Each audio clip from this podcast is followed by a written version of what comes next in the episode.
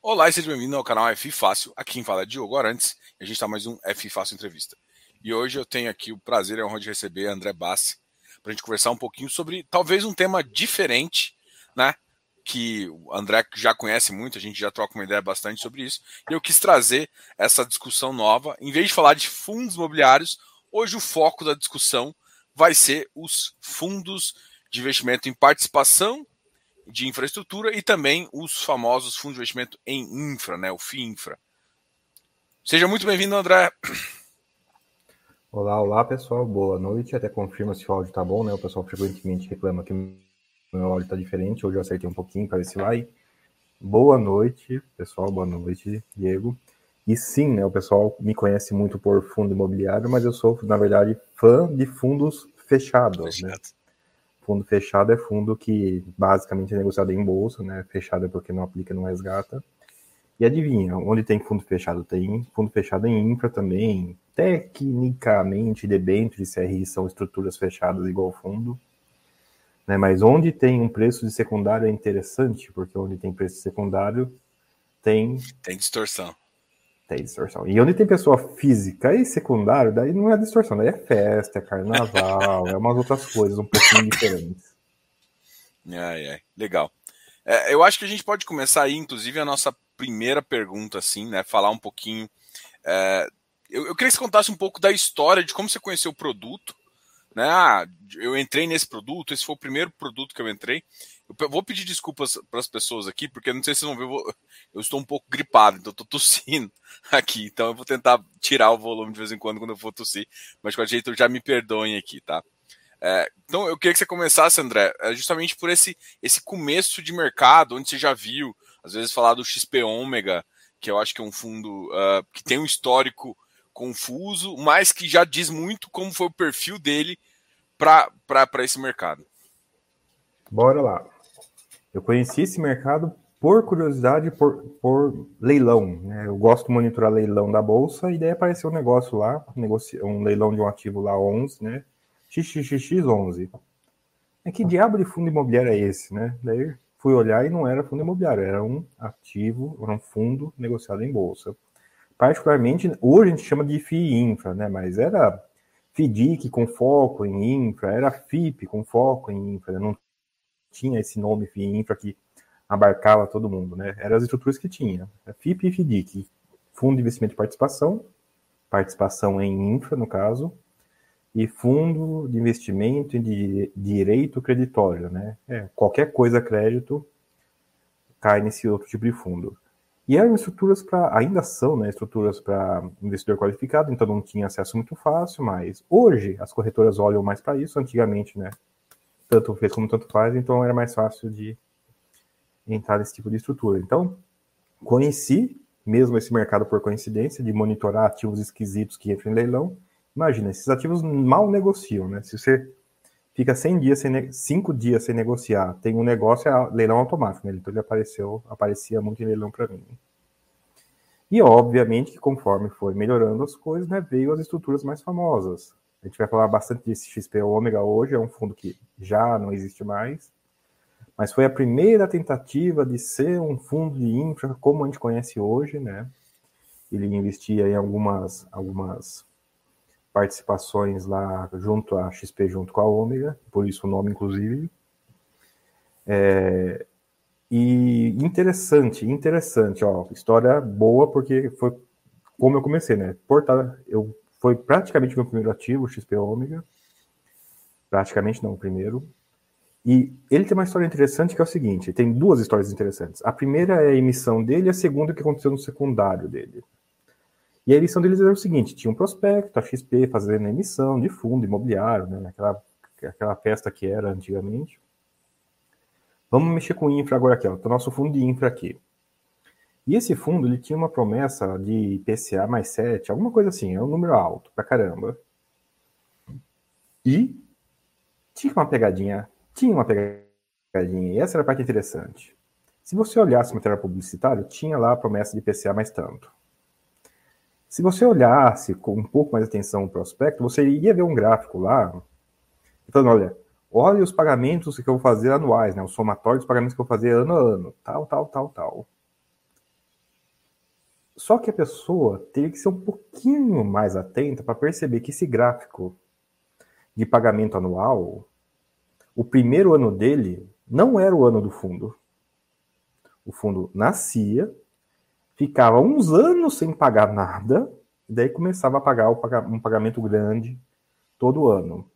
Ou seja, estava escrito no prospecto de uma maneira um tanto quanto indireta que esse fundo não ia pagar nada por alguns anos. E ele cumpriu, ele não pagou nada.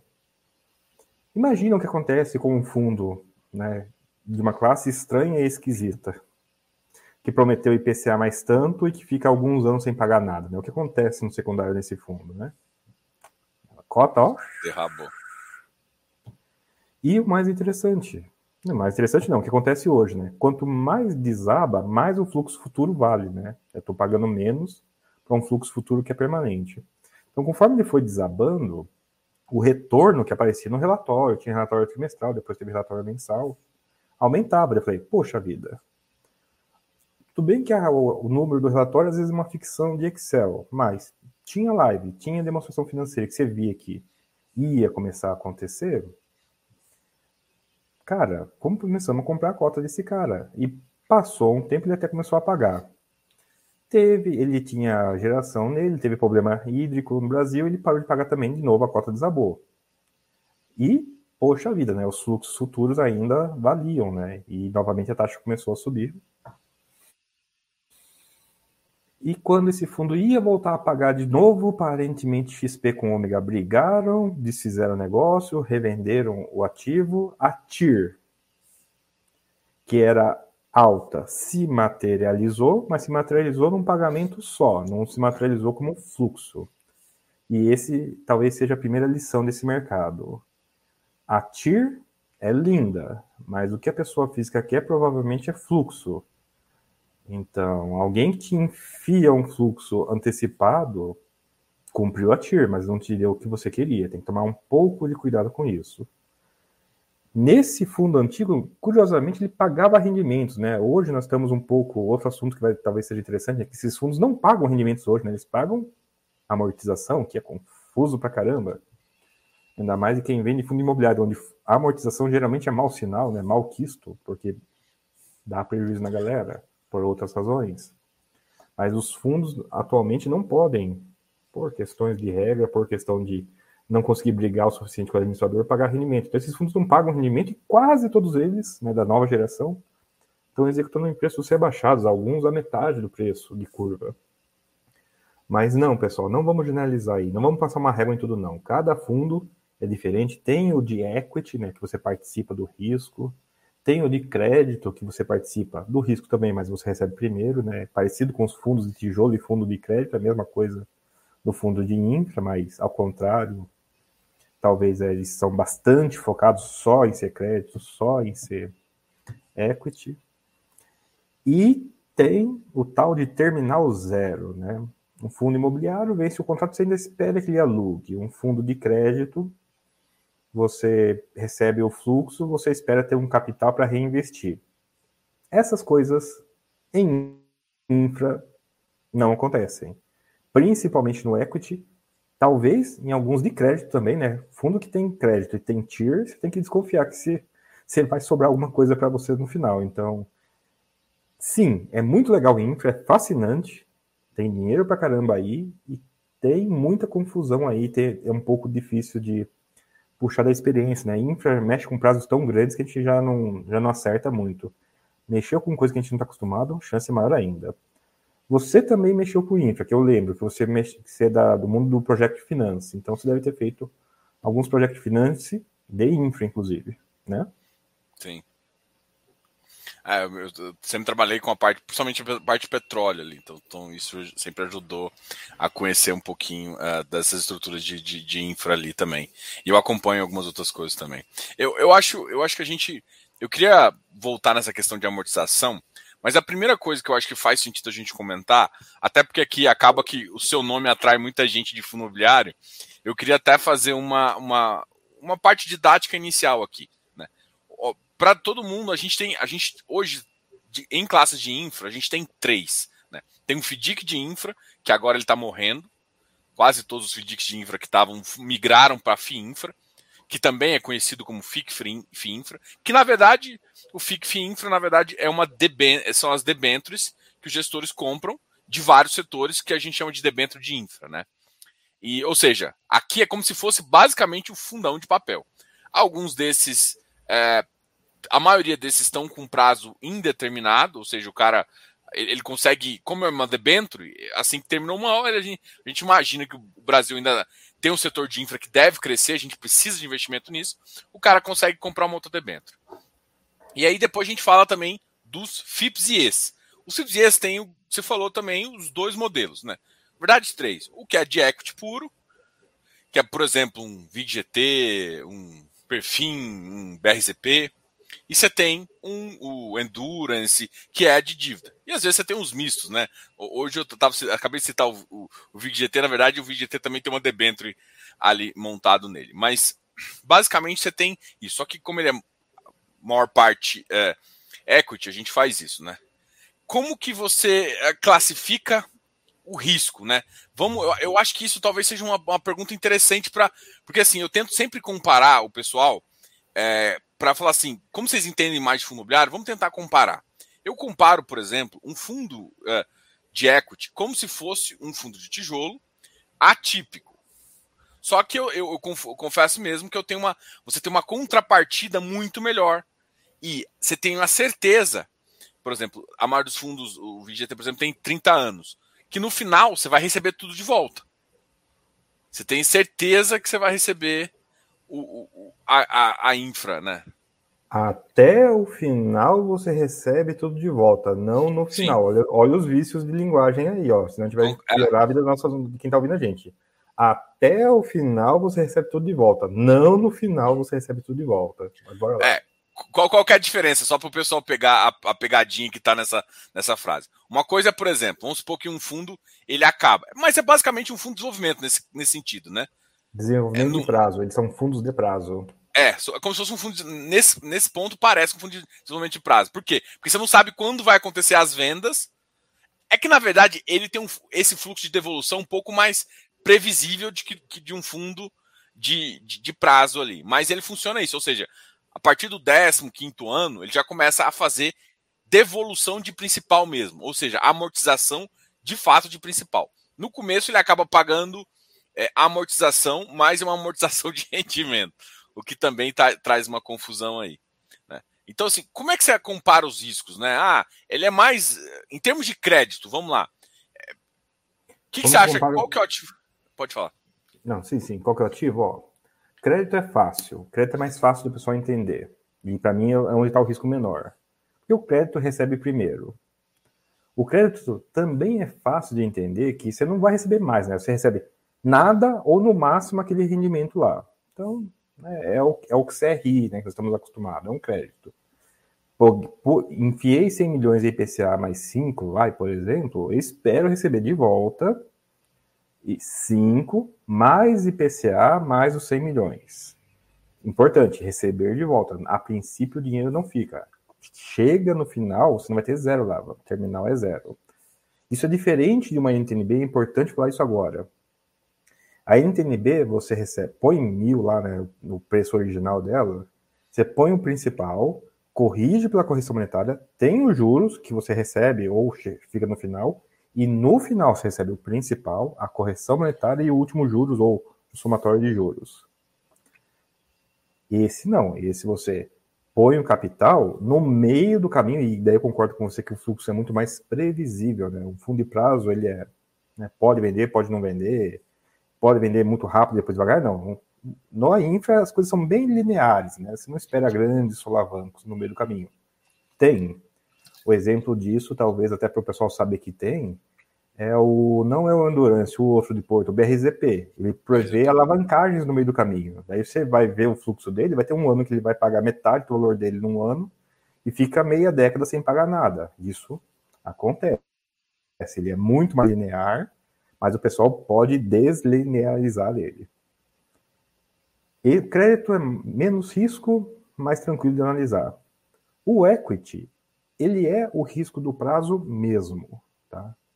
Você fica um tempo sem receber, tem carência geralmente, E essas estruturas são alavancadas, você não vai encontrar infra desalavancada, não existe infra desalavancada, podem esquecer isso.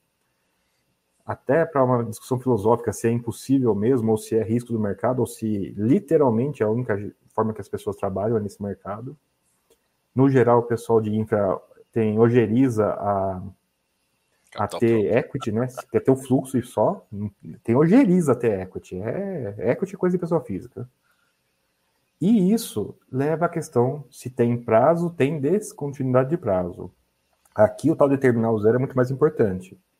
Infra, estrada, você não compra a estrada, você tem uma concessão. Geração de energia, geração eólica, transmissão, tudo é concessão. Eu acho que as únicas duas exceções disso é porto, que pode ser privado, e tem mais uma outra coisa de infra, Ai, fugiu, que pode ser privado. Então, esses são os casos não descontínuos. Mas são saneamento, eu vi um modelo que também não era, tá? Mas é um. Saneamento é um tem modelo de concessão na... e tem modelo de, de, de você ficar com, com ativo. Ah, mas é um monopólio natural, né? É estranho não ser concessão. É, assim, eu vi, do, pelo menos no, no, marco lá, tem dois modelos. Dá saber que cidade maluca é essa que aceita vender a sua água e seu esgoto para sempre, mas pode ser que tenha. Mas exceção da exceção da exceção. Tem que ter na cabeça que o risco de ter dono de geração, dono de transmissão, dono de porto, dono de estrada, é que no final vale zero. É terminal zero mesmo. No final não vale nada.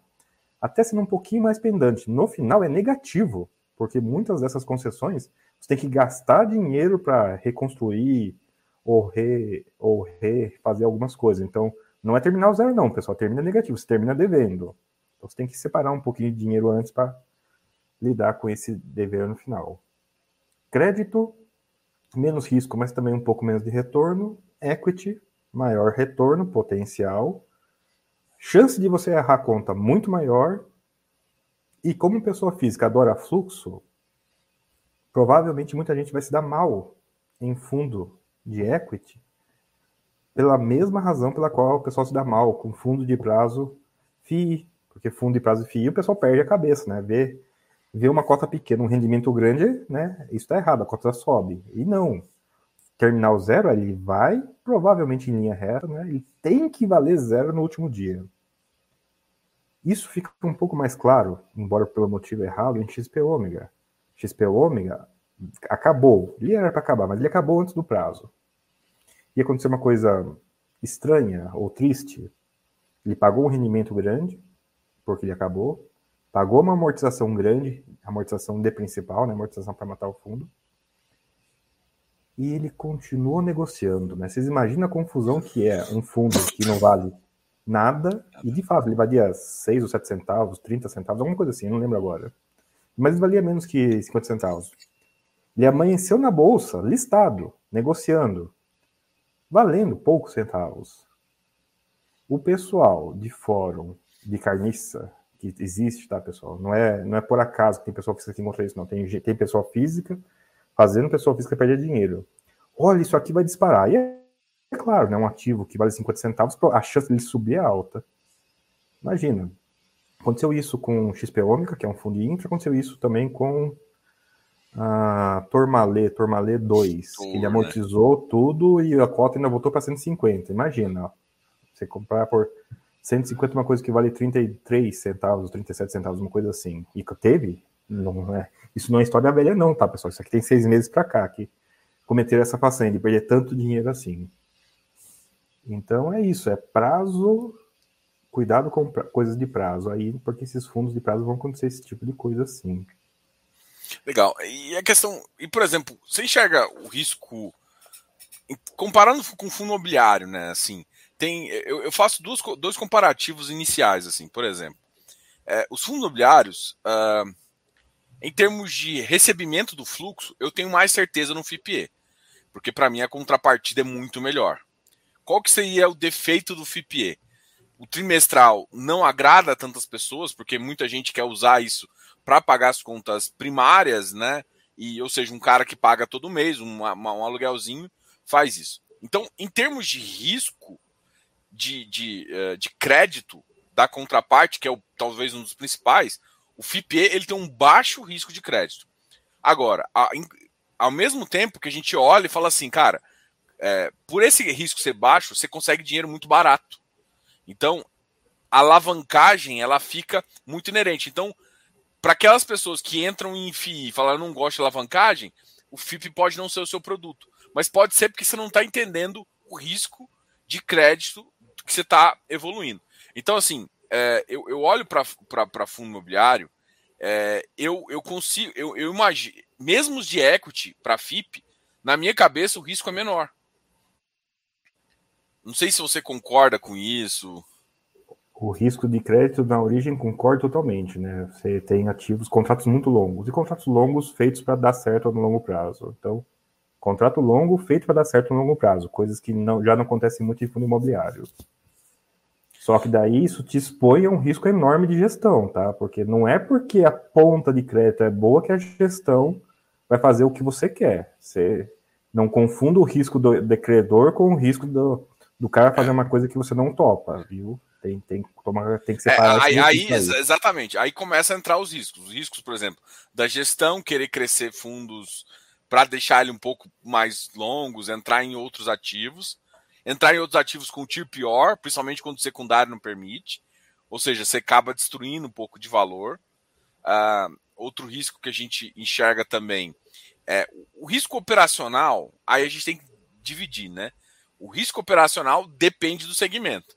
Tem segmentos que o risco operacional é baixíssimo, né? O segmento de transmissão, é, a avaliação que a gente tem é que o segmento de transmissão, o risco. Cara, o cara tem disponibilidade de 98% em quase todas as linhas. Então. Sim, tem gente, eu tenho um conhecido meu que brinca que é prédio, prédio deitado, né? É fundo é. imobiliário de cabo. Então, assim, a transmissão agora, a geração já já gera um, um game maior. Até por isso, por exemplo, só para citar isso como exemplo de risco, é, é o próprio XPIE, que teve, né, não teve exatamente um. Teve problemas, né? Teve um vendaval lá que danificou 45% da, da, das, da planta solar dele. Eles, só que assim, aí entra as estruturas, né? São estruturas que têm seguro, normalmente.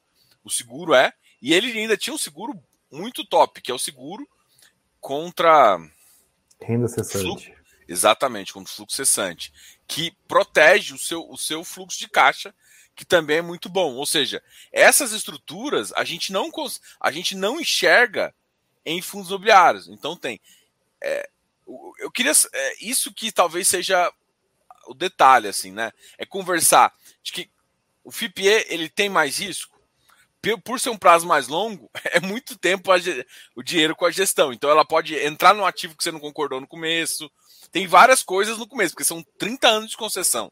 Eles podem querer aumentar, fazer alguma coisa que não é tão interessante para você e fica interessante para ele. Então, sim, tem um risco de gestão, o risco de gestão fica um pouco maior, porque volta muito o principal, né? A partir de um determinado tempo. Sim. Ó, oh, quer ver um risco que é vendido como vantagem? Ah, tem call e put dentro do, do, do fundo, né? Eu posso enfiar o ativo no cara por um certo preço depois de um certo tempo. Só que onde tem put, tem call também. O cara pode puxar de você o ativo depois de um tempo. Daí a situação fica meio estranha, né? Você, por exemplo, no fundo de equity, você tem um, o cara tem uma call em cima de você. O cara pode puxar o seu ativo, por exemplo, IPCA mais 7 também. Olha que interessante, né? você corre o risco do equity. Se for ruim, eu não exerço a call. Mas se for bom, você corre o risco do equity, mas eu pego o fluxo no final. Né? E isso tem, tá, tá, tá tendo exercício de call e put esses dias no fundo de Inter. É, eu, então. eu vou, vou, justamente, eu vou, alguém me perguntou, alguém fez essa pergunta aqui, ó. Pergunto o Felipe Pereira. Investimentos em Perfim e Alupar têm a mesma estratégia? Eu, tô, eu puxei Perfim e Alupar justamente porque a, a Lupar exerceu uma call no perfil. Né? A gente até conversou com o gestor no, no final do ano passado para eles explicarem um pouquinho é, como é que foi essa movimentação. Já estava previsto isso, né? É, tem, pelo menos no, no prospecto dele, já estava pre, previ, previsto o, exercer essas calls, assim, tanto é que nem tem devolução de fato de dinheiro mas é uma coisa que isso pode acontecer, né? Foi de graça qual? Assim, me dá patrimônio não, não te dou dinheiro, não? Não, não, deu dinheiro. Deu, não, ah, não, teve tá. troca de dinheiro. É só, só, que essa troca não necessariamente serviu para fazer isso. Porque eles podem fazer uma estrutura de capital diferente, né? Eles podem colocar de novo no equity, eles não precisam necessariamente distribuir. Porque é ficar a nível da, da SPE, não fica a nível do, do fundo, entendeu? Então não é como se ele tivesse o ativo e vendido. Ele ficou a nível de SPE, que pode ter dívida, que pode ter outras coisas lá. Inclusive, ele pode usar até para distribuir algumas coisas também, entendeu? Sim. Mas respondendo a dúvida, não. PFIM é um fundo que tem, tem operação de coisas que a coisa, inclusive, tem em conjunto com a Lupar. Só que a Lupar é uma empresa, uma SA. Tem alavancagem diferente, tem um ímpeto de gestão diferente, no sentido que ele prefere continuar existindo, tá? E o PFIM não, o PFIM é mais uma operação de fluxo. Você não pode esperar dividendos tão lineares de Alupar. Você pode esperar dividendos relativamente previsíveis de PFIM. Você não pode esperar relatórios mensais de Alupar. Você pode esperar relatórios mensais de PFIM. Você pode esperar raramente emissões de Alupar em qualquer PVP. Você provavelmente vai esperar emissões de PFIM no PVP perto do 1 ou acima de 1. Tem um monte de questõezinhas aí interessantes. Alupar provavelmente existe para sempre. PFIM provavelmente não existe para sempre. Eu não sei quais são os planos exatos deles de reinvestimento, mas é fácil olhar, se olhar no relatório e ver que não tem reinvestimento nenhum. O que bate de dinheiro no fundo sai. Pode ser uma coisa momentânea? Pode, mas pode ser uma coisa permanente. Não, não, se você não segurar nenhum real, você não se acaba assinando no final. Você repassou tudo. Se tudo que bater lá e repassar, não sobra nada no final. Então, não tem a mesma estratégia. Investem em coisas parecidas, investem até nas mesmas coisas? Sim, sim, sim. Tem o mesmo guidance? De jeito nenhum. Até por risco mesmo, né? Vamos lá. A, a, a, a Lupar, e mesmo perfil, por exemplo, a, a Perfim investe com a Lupar desde o começo, às vezes, né? Ela participa do leilão. Só que o Perfim não é o portfólio que eles levam para leilão. Eles levam outro fundo de venture capital que eles têm lá. O, o Perfim é uma saída para mercado de fluxo, que é o nosso mercado, entendeu? Então, tem diferenças também, ou seja, eles o cara que quer correr risco de leilão para ganhar tiro de PCA mais 12, PCA mais 15, ele vai correr aquele risco ali. Ele vai pegar o leilão, vai correr risco de obra, correr risco de licenciamento. O perfil já tem aquele de final de obra, já está quase entregue, então o risco também é diferente. A Lupar, ela, ela engloba tudo, né? Ela está ela tá no leilão, ela está na, na obra, ela está no fluxo e ela vai fazendo várias coisas assim, né? Então você tem que entender que, por exemplo, por que, que a empresa é diferente da, do, de um FIPE? Por quê? Porque apesar de você estar no equity, você está no equity num período determinado. E já depois dele montado. Você não está correndo risco de obra. Então, o seu risco é, de, é, é o, que, é o que o, que o, que o Bass falou. É risco é, de operação. Risco de operação e risco também da gestão. Né? A gestão decidir fazer alguma coisa, por exemplo, a, a Lupar ter mais alguma, eles tentarem comprar mais alguma de, e a decisão da, da, da Perfim foi para vender, né? Alguma coisa nesse sentido. Que eu estou só loucubrando também. Não, não, que eu saiba de alguma coisa, nem nada, tá? Mas esse é um risco que não tá. Por exemplo, que é o que o, que, que o Bass falou. Você está esperando um fluxo por mais 30 anos ali, de repente ele, no ano 12, ele fala: olha, eu prefiro, vamos vender aqui para eles, e porque eles às vezes querem montar outra coisa, enfim tem esse, essa questão também, né? Tem uma dúvida aí de Porto que é interessante. Do BRCP? É, pergunta como está o setor de portos nessa gradação. Como está o setor de portos nessa gradação de risco? Vamos abrir em dois aqui. Tem um porto permanente privado, né, que é só o risco da operação mesmo, é baixíssimo risco. E tem um porto concessão, que daí você tem um risco de prazo. Porto, no Brasil, é extremamente concentrado. Eu não sei se a gente talvez abra um caso hoje aqui de um porto do Eike Batista. Vocês lembram do Eike Batista? Então, os portos do Eike ainda existem. Porto é uma coisa impressionante, né? O cara era bilionário, foi preso e hoje está não sei onde.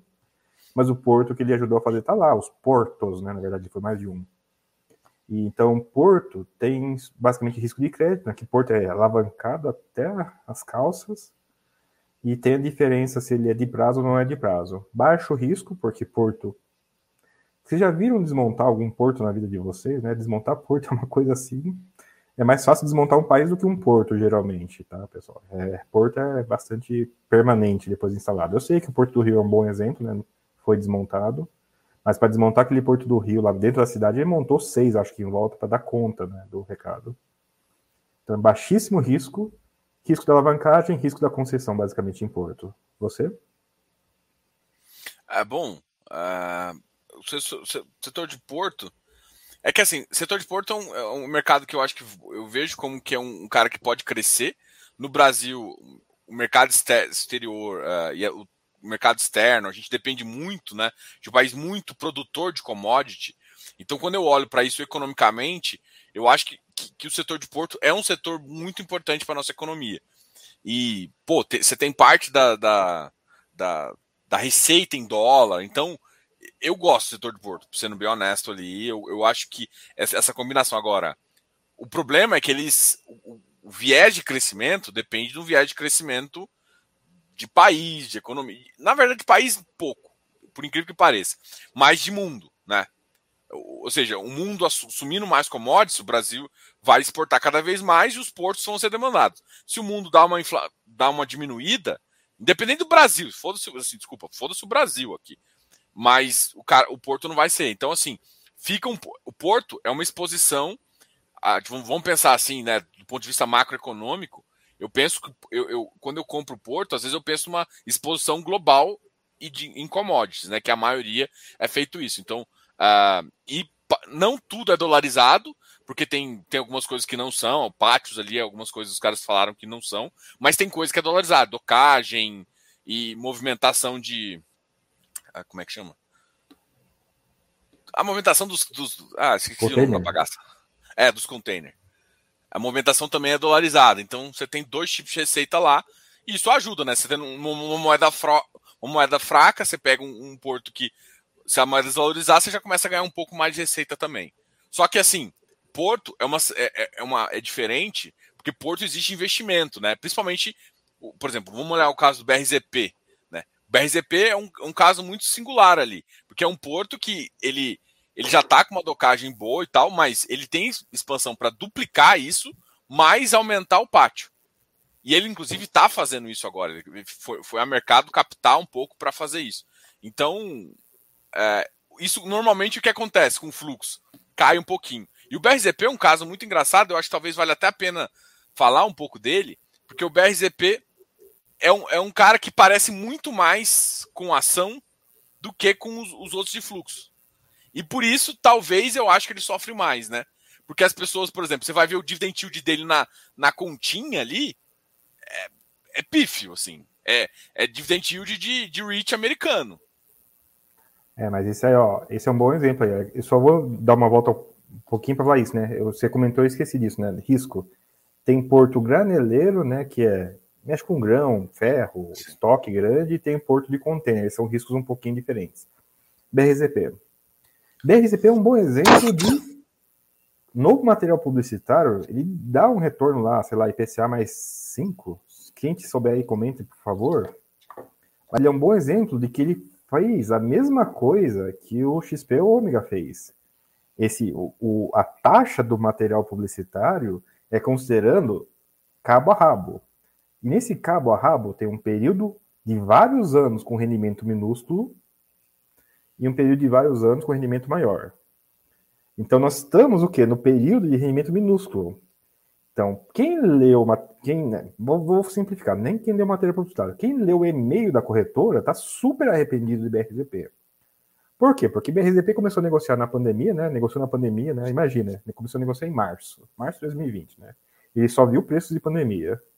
Então ele começou a negociar na pandemia, o preço já brrr, desbrencou, ele teve lá uma, um, agrupamento, meio um número quebrado lá que baixou no preço ainda para um número que apagou o histórico.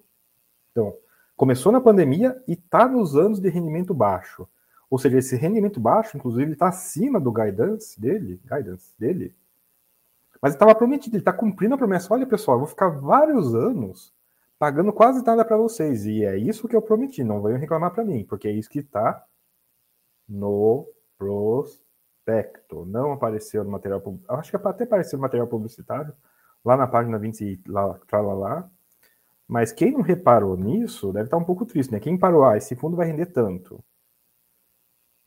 Então, ele vai render tanto na média de vários anos. Nos primeiros anos, estava previsto que ele não ia pagar nada. Até a gente brincava num, num grupo de produtor de conteúdo.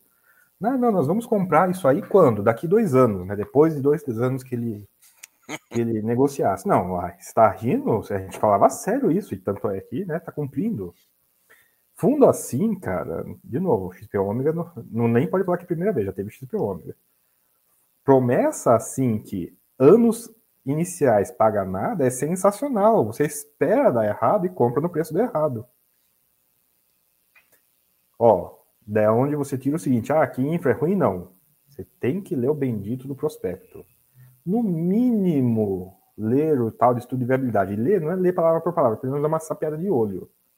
Tava escrito lá. Vou pagar nada, quase nada por três anos. Eu posso estar de cabeça aí, tá? Tá cumprindo com a promessa, pessoal. Tá certinho.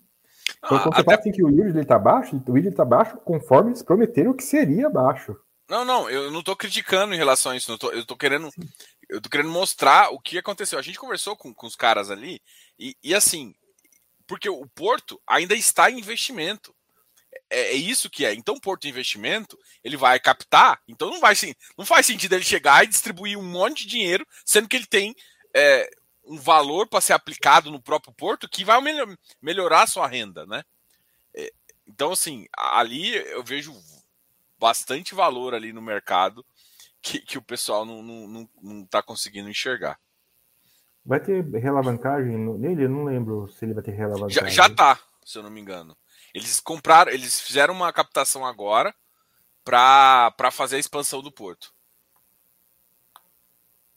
Só que assim, Teve um, teve um, a, acho que a 20, a 20, ela, ela, ela agora, ela, acho que nos fundos de venture capital agora, ela tá, ela entrou com, ela entrou com a grana para tirar um porto do, do, do, do papel também e um porto que vai ser concorrente e pela estratégia ali vai ser um porto bem interessante ali também, tá? Não sei se ele vai trazer esse mercado para o mercado de FIP, né? Eu acho que o mercado de FIP ainda não está tão desenvolvido para fazer. Veja o caso do BRZP, mas é, é, um, é um setor ali que uh, vale a pena ficar de olho, porque, por exemplo, o BRZP mesmo tem TIR de 20%.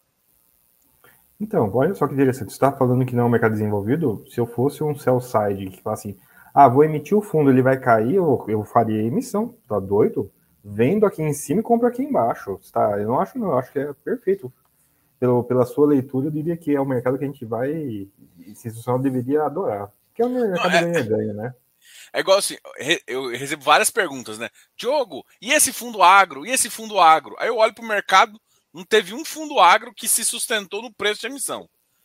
Para que, amigão, que eu vou pagar uma, uma, uma distribuição lá na casa da, do chapéu, sendo que eu posso comprar mais barato? Eu não consigo entender. E aí tá um monte de gente curioso. Não, mas tá chegando. Mano, eu, eu, assim. Esse modelo de distribuição é meio complicado.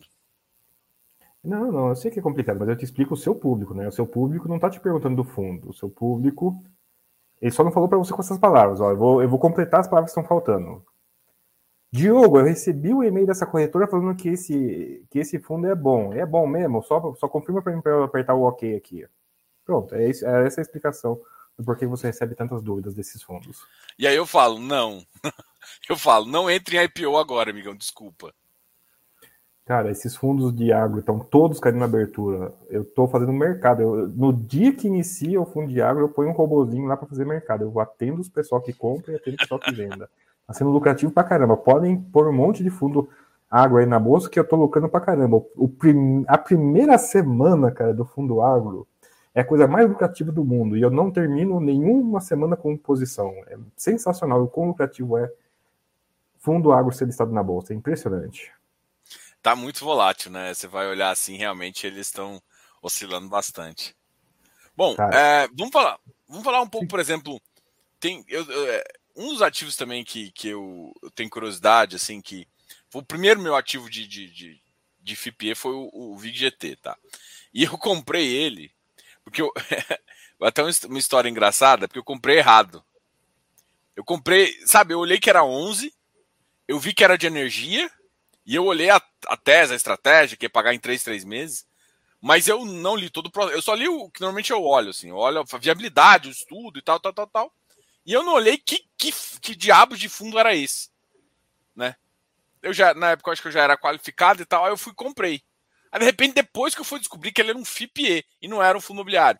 Porque na, quando eu estava olhando o mercado de REITs, no mercado de REITs, uh, as, tra as transmissoras estão dentro de REITs, que é os fundos imobiliários, os primos americanos lá dos fundos imobiliários. Então eu achei que tinha, pô, legal, os fundos imobiliários se expandiram para o setor de infra também. É, e aí, na, na, minha cabeça, quando eu vi o prospecto ali, eu nem li que tipo de fundo que era, como que era classificado. Eu vi era 11, vi a, a estratégia e achei uma, um, bom fundo assim e, e, e, entrei. E aí, e aí eu falo assim, mesmo o VIG-GT, que é um fundo que já paga renda, mas ele tende a pagar menos renda no começo e mais renda no final, ele vai pagando mais, aí depois ele lá para o final ele começa a devolver mais fundos, é, devolver mais do principal. Esse tipo de fundo também está sendo jogado para baixo. Não é nem um fundo que não está tipo BZP que paga pouco. O fundo que, que paga menos no começo também está sofrendo. Você vai ver, e na projeção, daqui a dois anos, é um fundo que você comprar num preço agora, você vai receber 15% de yield, de yield, que é uma coisa absurda assim. Como é que você vê esse, esse, essa, essa questão aí dessa precificação errada que sempre vai acontecer, né? A gente não adianta achar que é ser, ser ingênuo e falar, nossa, o mercado faz errado. Não, o mercado é de quem entende mais. Quem entende mais faz mais dinheiro. É, é uma situação eu concordo, normal. E eu concordo com sempre vai acontecer, viu? De novo, eu já vi isso acontecer no XP Ômega, estamos vendo acontecer isso agora. Então não tem nenhum indicativo que vai parar de acontecer, inclusive. Só para te dar um exemplo, tá? Eu fui olhar esse mercado no Japão, tá? Tem os J-REIT de infra lá no Japão, que é igualzinho, cara. Você vai ver, ah, Japão que tem juros negativos desde sempre. Né? Você vê uns hits, hits e infra japonês pagando 9, 10% ao ano em yen, tá? Em yen mesmo. E, então, não é um fenômeno temporário e não é um fenômeno local. Pelo jeito, é uma característica de mercado. A minha única tristeza nessa história é que não tem é, LFT negociando na bolsa. Porque se tivesse LFT negociando na bolsa, eu não só ia comprar esses caras no preço rebaixado, como ia comprar esses caras me financiando em LFT para comprar esses caras, né? Melhor negócio do mundo para mim. E, poxa vida, nós estamos saindo de fundos high yield para fundos médio yield pagando uns absurdo.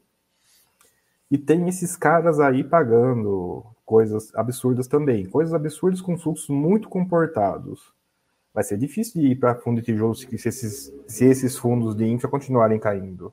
Eu não vou ter que sair de fundo de crédito para tijolo no momento desses, porque esse tipo de fundo, eles disparam também quando eles estão pagando fluxo e o juros está caindo. Essa precificação errada, eu vejo ela de duas maneiras, tá? Ela, que, ela acontece, ponto, mas o que, que a gente faz dela? O que a gente tira dela? Primeira coisa, a gente compra um fluxo alto para um ativo que está caindo. Das duas, uma. Ou, ou o ativo cai mais ainda e seu fluxo só dispara, vai para o mais infinito. Amém. Ou o ativo sobe. Daí você tem que comprar outra coisa, né? Você corre o risco do reinvestimento. Mas se é uma coisa que pode, não estou dizendo que vai acontecer, mas que pode acontecer, é que esse erro seja per permanente. Eu sei que isso aqui vai tirar o sono de muito gestor por aí, mas é felicidade nossa. Se esse ativo ficar errado permanentemente, você vai só ter duas situações nele, porque pode ser errado para baixo para cima, mas se ele ficar errado para baixo para sempre, você não vai ter uma TIR de 20%. Você vai ter uma TIR de 20% no primeiro real. No final do primeiro ano, vai ter uma TIR de 25%, no final do segundo ano você vai ter uma TIR de 33%, no final do terceiro ano você vai ter uma TIR de 39 e assim por diante. Né? é, é, é, como isso é um sonho, eu tenho medo de estar desejando isso e não estar pensando que vai ser assim. Não. A suposição que vai ser assim é meio absurda, mas aconteceu quase isso com o XP ômega. Voltando, pode-se que o risco seja inverso. Ah, o fundo vai aumentar o fluxo. Aumentando o fluxo, o preço dispara, você vende e tem que reinvestir de outra maneira. Vai aumentar o fluxo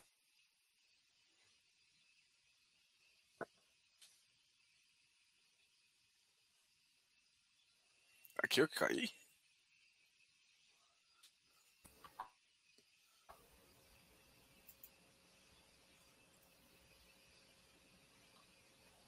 Ah, voltou. Eu que caí? Eu não sei que. Você tá me escutando?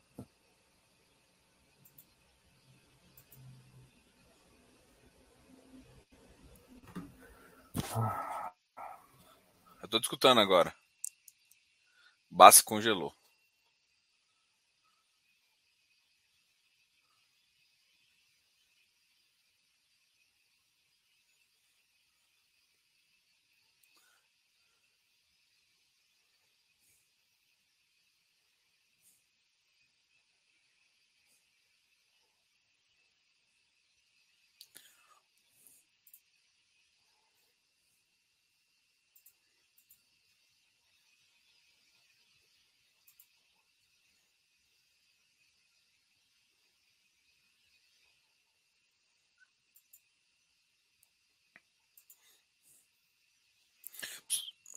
Ixi, Bass caiu.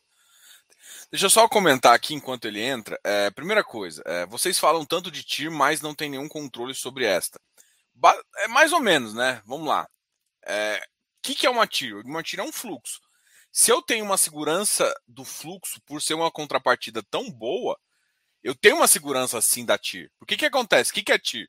É o fluxo futuro e o preço de entrada. Então, se o preço de entrada está caindo, você tem uma segurança sim. Porque a contrapartida é muito boa. Então, tipo, ah, fala tanto em TIR, mas não tem. Tem. A grande questão é que, por exemplo, tem ativos que, a, que o fluxo ele ainda é mais uh, intangível, né? A gente, por exemplo, quando eu olho para o BRZP, é muito mais intangível é, do que não que não, não que não seja o, o Bassi voltou aqui, não que não seja de fato é, é, você não consegue medir, mas ele é mais intangível, porque o crescimento, ele diferentemente é mais intangível. Agora, os outros, um, um, fundo de transmissão, um fundo de geração, é totalmente tangível o fluxo até o final, você sabe quanto você vai receber. Até as, as alavancagens que você pode fazer para melhorar o fluxo ainda, melhorar o seu retorno, você consegue saber. E ainda assim, então, eu, eu quando a gente fala em TIR, eu tenho muita, uh, muita certeza que vai ser aquela TIR mesmo. É, assim, porque isso aconteceu. O problema só é, é se, mesmo que você tenha que vender antecipado, mas eu acredito. Deixa eu escutar o, o aqui. Sim, eu ia tava explicando como fazer 50% ao ano em infra, né? Mas a internet não gosta dessas coisas. Voltando. TIR. A TIR que te faz sorrir é a TIR que vai te ferrar. Você tem, tem que tomar um cuidado com TIR. Dois cuidados. Primeiro que TIR inclui tudo, né? TIR inclui tudo. Principal. Aquela história que a gente falou no começo, né? Você não recebe no final, não. Você vai receber. Eu até brinco, né? NTNB é IPCA mais 9. TIR é 9 mais IPCA, não é IPCA mais 9, para não confundir. E sim, a, proba, a, a pre visibilidade, a possibilidade de uma tier de infra é muito maior que qualquer quase outra tier. Então, sim, provavelmente a gente vai receber mesmo. Corre o risco da gestão, de novo, e, mas, e corre o risco da alavancagem, que é baixo porque a previsibilidade é alta, mas basicamente é isso. Ah, agora vamos voltar ao assunto que você estava falando lá, a gente acabou que você deu uma congelada. Ah, sim. Como? Não sei até qual parte foi. Nossa, parou muito no começo. Ficou uns 4 minutos congelados. Ah, cara, tá falando o seguinte, que o preço que é esquisito, o preço errado, e nesse caso o preço errado é para baixo. Eu não fico triste com o preço errado para baixo. É uma característica gerada do mercado, que bom. Se a gente compra um negócio barato com fluxo alto, reinvestir nesse fundo vai dar um retorno absurdo. E daí vem a história, ah, não, mas o fundo vai subir o fluxo dele no ano que vem, daqui dois anos, daqui cinco anos. Eu compro fundos pensando nisso. Ah, o fluxo vai subir de renda, vai subir de fluxo daqui uns três, quatro anos. Pegadinha. Subir de fluxo não sobe o rendimento. Esses fundos não pagam rendimentos. Então imagina só, esse fundo está amortizando 5% ao ano. Imagina se ele começar a amortizar 10% ao ano e a amortização o pessoal entender errado de novo. Talvez esses fundos nunca negociem a preços altos ou preços condizentes com o Excel. Não vou dizer normal, eu não vou dizer correto, só vou dizer condizente com o Excel. Excel é a ficção de Excel, tomara que ela se realize, mas condizente com o Excel, talvez nunca esses fundos negociem. A exceção desse mercado era o PFIM, que negociou muito tempo acima do preço de, de curva, nem sei como que ele está agora. Abaixo. Ah, ele está 0,9 abaixo. Rapaz, esse fundo aqui tá abaixo. Ai, ai. Não sei se eu volto para tijolo ou não. Vamos ver. Ah, agora, a última. Tem uma pergunta também que eu sou curioso. Assim, tem, é, é, eu. Pô, eu adoro. Depois que eu entrei nesse mercado de infra, eu fico, putz, com uma tendência muito grande de falar bem, né? E aí, eu, eu, eu às vezes eu tô olhando os fundos high yields, assim, eu, eu gosto de high yield, né? A gente já conversou sobre isso. Eu sou um cara que apesar de ter tirado em algum, mudado algumas posições recentemente, mas eu ainda gosto de fundo high yield. Eu acho que, que tem um valor interessante aí no mercado. Só que aí eu olho fundos que estão pagando, sei lá, IPCA mais 10 de taxa. E a tendência é ele pagar mais, ter ágio e tal. Então dá para você girar a carteira interessante. Mas aí eu olho em termos de risco. Olho, por exemplo, um VGT que chegou a bater 72, ali chegando a bater TIR de IPCA mais 12, com, sei lá, 40 e poucos por cento, com 50% em transmissão, outra parte em geração solar, que tem uma. Então, assim, geração eólica, desculpa. É... Então, assim, eu fico muito confiante que esse produto ainda se ele for mais conhecido, vai diminuir a posição de distorção. Daí vai ser uma pena, porque daí a gente vai ter só uma janela de investimento e não uma permanência de investimento. Mas é possível sim, não estou afirmando que vai ser para sempre. Ah. Apenas que esse mercado costuma andar errado há muito tempo. Ele, ele, ele, costuma andar errado, isso que é o triste. Ou ele vai estar errado para baixo ou para cima. No meio, nunca vi esse mercado andando. Tudo bem, exceção era o perfil, mas era, nem, nem ele resistiu. Não, não resistiu. Hoje. Aliás, eu... A gente tá falando Como? muito bem. Vamos falar mal um pouquinho? Vamos falar mal um pouquinho. Deixa eu só, deixa eu só falar um. Ó. Eu, eu, eu, eu, porque eu fiquei com tanta vontade de gostar desse mercado que eu criei um índice. Eu criei um índice de market cap. O perfil é o que tem mais, tá? Mas não porque eu acho que ele é o melhor, mas é porque ele tem um, o que tem mais market cap no, no mercado. E, é, e o índice hoje subiu 0,15. Desde o começo do ano, ele caiu 12%.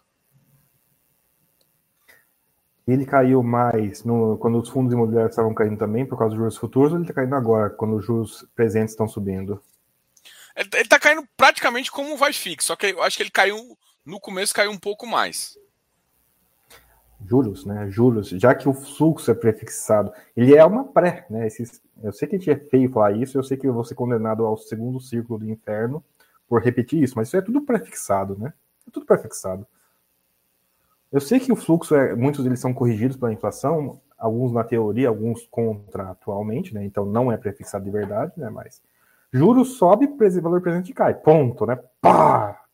Então não me surpreenda, surpreenderia que o seu índice seja para e passo, não um para um, com o IFIX, porque o IFIX, ele é, por ter muita pessoa física, e olha, é aí que tem a jogada. Por ter muita pessoa física no, no fundo imobiliário, isso é tudo tratado como pré. Ele não é pré, mas ele é tratado como pré. Alas, nesses fundos de infra de varejo, o que tem muita pessoa física também. Então, se você for olhar as condições para que um se comporte igual ao outro, elas estão cumpridas. Fluxo conhecido e juros variando com presença de pessoa física. A chance desse mercado andar no preço certo é nula. Um pouco. Baixa, tá? Vou aproveitar e. Per... Opa. Vou aproveitar e perguntar uma coisa aqui. É, vocês acham que os FIPS vão crescer como os FIs? Não. Por uma razão muito. Não, mas é, é fácil. Por uma razão muito simples. É... Tijolo é lento em relação a crédito. O pessoal está impressionado com fundo de, de, de, CRI, fundo de crédito imobiliário, por duas razões, né? Porque cresceu muito rápido, na cabeça das pessoas é muito isso, mas na verdade são duas razões aí, né? A gente está tão acostumado a ser devedor, a gente não está nada acostumado a ser credor, que a gente não está sabendo lidar com receber juros, né? Primeira coisa.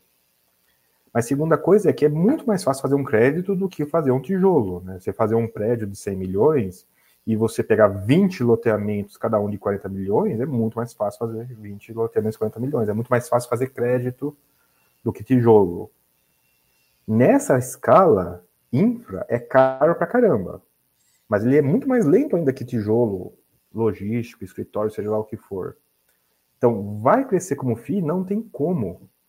Ainda que a infra no Brasil seja faraônica, seja continental, nós estamos falando de coisas que são lentas de construir, lentíssimas de construir. São ciclos bem maiores, né? Então, para crescer como FII, ele tem que ter uma pegada tipo FII. Curiosamente, ainda que seja um mercado faraônico, hoje está mais comum no Brasil obras pequenas, obras até 100 milhões, que é pequena. Você não faz o que você faz com 100 milhões de infra? Eu tenho só, só, só uma visão um pouquinho. Deixa eu só fazer uma vírgula. Eu, eu, concordo, por exemplo, transmissão, tipo assim, vai ter, mas não vai ter mil transmissões para ter um monte de fundo imobiliário. Né? Então, isso não vai ter. Mas quando eu olho para, por exemplo, Porto também, é, vai ser sempre menos. Agora, quando eu olho para saneamento, é, eu, eu, vejo uma, uma janela um pouco mais aberta. Acho que o Bass congelou de novo. Você está comigo, Bass? O saneamento eu, eu olho com uma janela um pouco mais, vamos dizer, feliz, vamos dizer assim, né? Eu acho que o saneamento pode crescer. Eu acho que tanto quanto o fundo imobiliário, provavelmente não. Mas vai ser uma subclasse. Quem vai crescer, Alexandre, vão ser os FIINFRAs. Os FIINFRAs, sim. Porque FIINFRA qualquer, por exemplo, é, FIINFRA vai ser igual o, os FIAGROS. A, qualquer gestora que tem um departamento de crédito, é, qualquer gestora que tem um departamento de crédito pode criar um FIINFRA.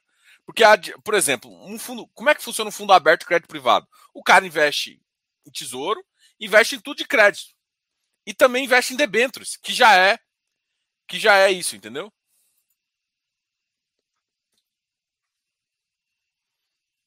Então, eu acho que os FIPS vão ser uma classe que vão ter menos ativos, vão se é uma classe que vai se desenvolver, mas é uma classe que sempre vai ter menos ativos do que a maioria. Mas que o mas eu, eu, eu acredito muito que uh, os FIINFRAs sim vão vão ser um ativo como fundo imobiliário, né? Eu estava falando aqui para me perguntaram sobre o FIPE. Eu falo que o saneamento tem uma possibilidade de crescer mais, mas nunca vai é, de ter mais ativos, porque eu acho que no saneamento é, o estilo de, de, de, questões pode abranger mais a população e ter mais fundos assim. É, só que quando eu olho para quando eu olho para o mercado, o mercado de infra que eu acho que vai mais crescer vai ser o FIINFRA. Por quê? Porque o FIINFRA, qualquer gestora de crédito, pode ter um FII infra. O cara não precisa nem entender tanto de infra, porque tem debêntures de mercado. Ele pode manter uma debênture de mercado e fazer um fundo fechado, como muita gente fez. Ele pode até nem, assim, não que seja bom um fundo assim, mas ele pode não originar tanto tanta infraestrutura. É claro que eu, eu não iria para uma gestora assim, mas eu, eu tô falando assim, é, é a mesma coisa das gestoras de muita gestora de crédito agora tá fazendo fiagro. Não porque o cara, porra, tem experiência macro, tem experiência em crédito. Não sei se você enxerga assim também. Ah, enxergo. É que infra é grande, né? A gente não tem noção do tamanho dele. Mas ainda assim, é que nem fundo imobiliário residencial. É um fenômeno. Para chegar na pessoa física, isso é um fenômeno de juros baixos. Vamos torcer que esses juros altos no Brasil seja temporário. Vamos torcer. Porque juro alto, se continuar assim, ah, se juro no Brasil ficar em 12% ao ano, esses IPCA mais 6 não vão chegar mais na pessoa física, de novo. Tá? É um fenômeno um pouco de juros baixos, de ter acesso a esse tipo de mercado. Então, tomara, tomara, tomara, tomara, tomara que o juros no Brasil volte para níveis civilizados de novo, né, que a meta de inflação seja cumprida e blá blá blá. Porque meu medo é esse, cara é, IPCA mais 12, a gente no comecinho dos FIIs saiu era comum porque ninguém tinha dinheiro. Ah, foi baixando para IPCA mais 8 porque um monte de gente gostou dessa ideia, né? Aconteceu isso, um monte de gente entrou nessa área. Os créditos estão abrindo, cara. Tá sair IPCA mais 6 tá difícil hoje em dia, né? O pessoal tá. Antigamente era o devedor que mandava, hoje em dia quem manda é o credor. E foi rápido isso, foi seis meses. Não foi, não foi nem pandemia que fez isso, por incrível que pareça, né? Foi falta de emissão e juros altos. Então, juros alto começa uma coisa interessante. É melhor você se alavancar e você não entregar esse. Você não consegue desalavancar, né? você não consegue vender, revender a estrutura para o terceiro, porque fica muito tão cara quanto desenvolver. Então, temos que torcer que os juros no Brasil continuem baixos, porque senão vai acontecer duas coisas. Os, esses ativos de infra vão remunerar cada vez menos na ponta da pessoa física, porque não vai ter repasse para a pessoa física, simplesmente. Eu sei que é, é pessimista isso que eu tô falando, eu sei, eu sei. Ah, não, mas assim, é, é, bom ter essa visão completa, assim, o pessoal ter uma ideia do que o mercado, porque, assim, eu acredito que o mercado, o, o FIINFRA cresce um pouco mais, mas é claro, né, para fazer mais sentido, a taxa, uma taxa de juros muito louca, ele põe um parâmetro no mercado que a infra não vai pagar. Por quê? Porque infra, o pessoal tem que entender, são os melhores pagadores, porque a contrapartida normalmente é muito boas, são empresas grandes que tomam infra, que já tem créditos muito mais baratos. Então você não vai ver um. Ah, tipo, você vê, por exemplo, o XPID. O XPID é o único que tem IPCA mais 10, IPCA mais 12, porque ele corre mais risco e porque ele está na obra desde o começo também. Então tem outras coisas para fazer. A maioria dos outros fundos, não. O foco deles não é pegar essas daí, é pegar as de mercado. As de mercado, elas não têm taxas tão altas, porque infra tem. O mercado sabe, né? Sabe que os juros. Você consegue juros mais barato. É isso que, que importa. É o, é o preço do dinheiro. O preço do dinheiro para infra já é barato. Porque você tem é, BNDES, você tem Banco de Desenvolvimento do, do, Nordeste, tem um monte de banco de desenvolvimento. Você tem um monte de, de. Até sem ser esses bancos, os próprios bancões vai fazendo. Então você compete num nível que todo mundo quer emprestar dinheiro.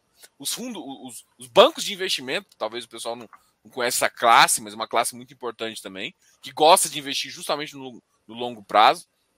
Então, isso tudo pode afetar. Então, com uma taxa mais baixa, uma emissão mais de um, de um ativo pode trazer é, valores melhores, né? Sim. Uma, uma pergunta aqui. Diga. Pode. Diga. É, você acha que vai melhorar em termos de precificação? Vai piorar? quando os FINFRAs ficarem para investidor geral, você acha que deve ficar também? São duas perguntas.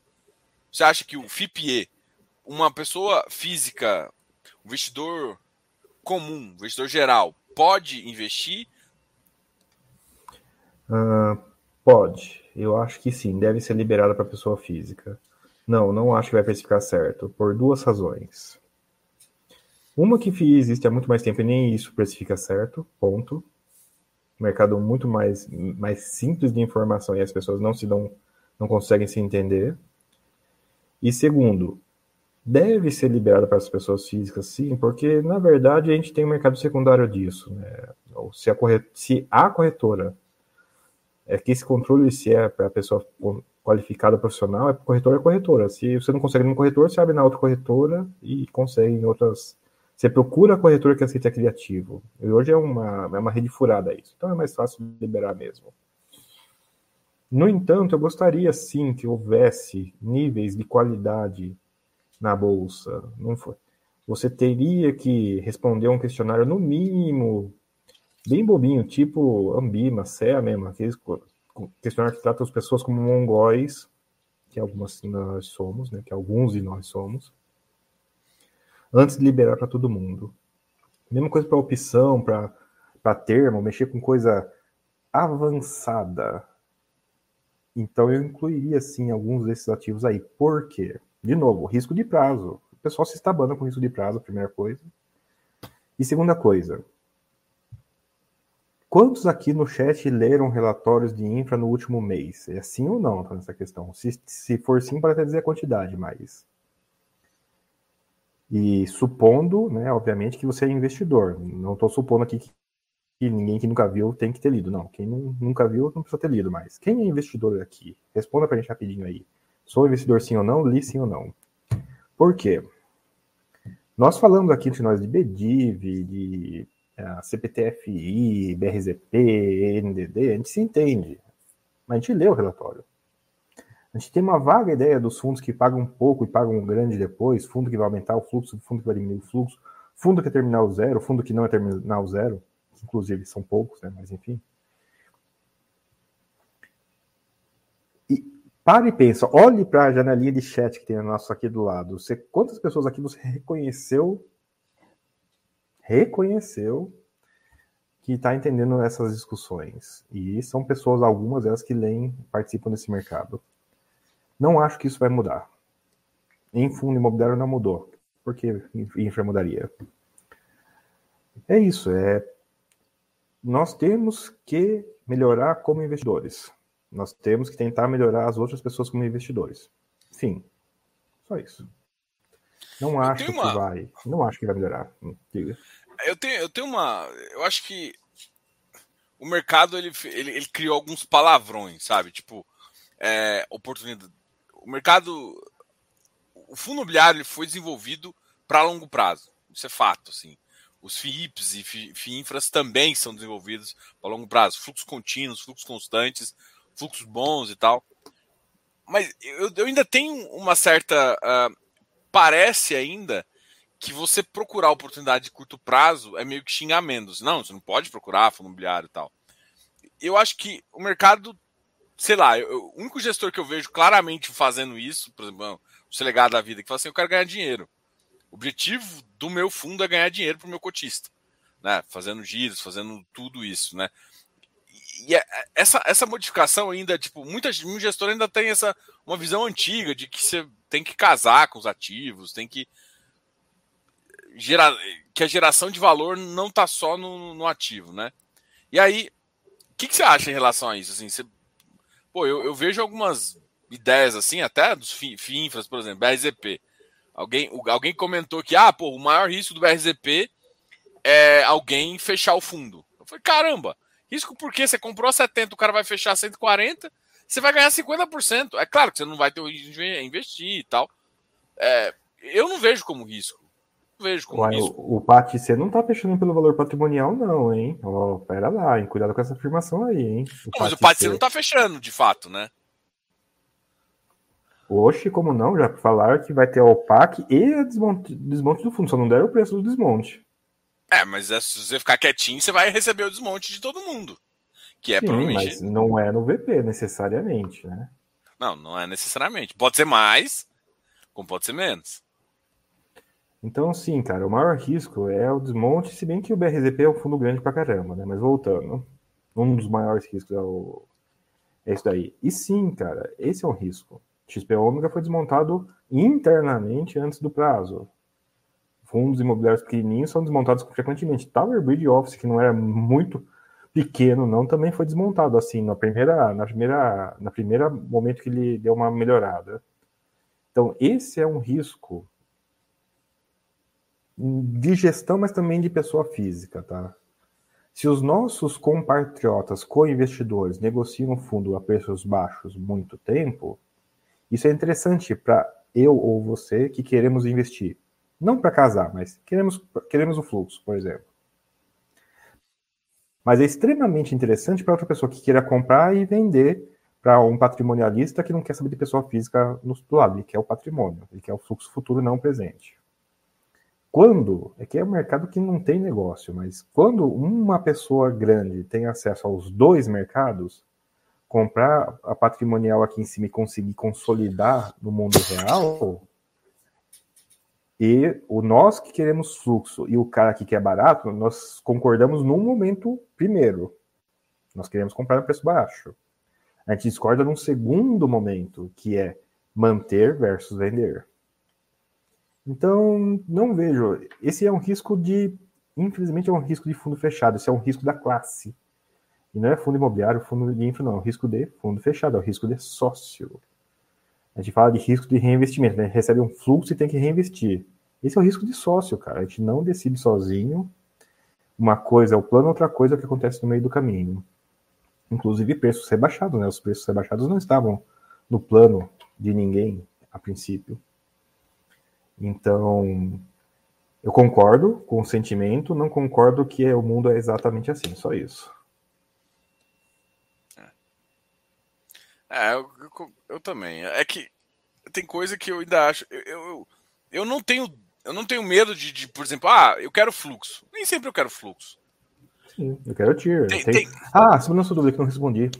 Na minha carteira tem os dois. Tenho dois terços de buy and hold, não é casar. Tem que, não, é, não é buy and forget, é buy and hold. Tenho dois terços em buy and hold e tenho um terço em trade e lucro fácil.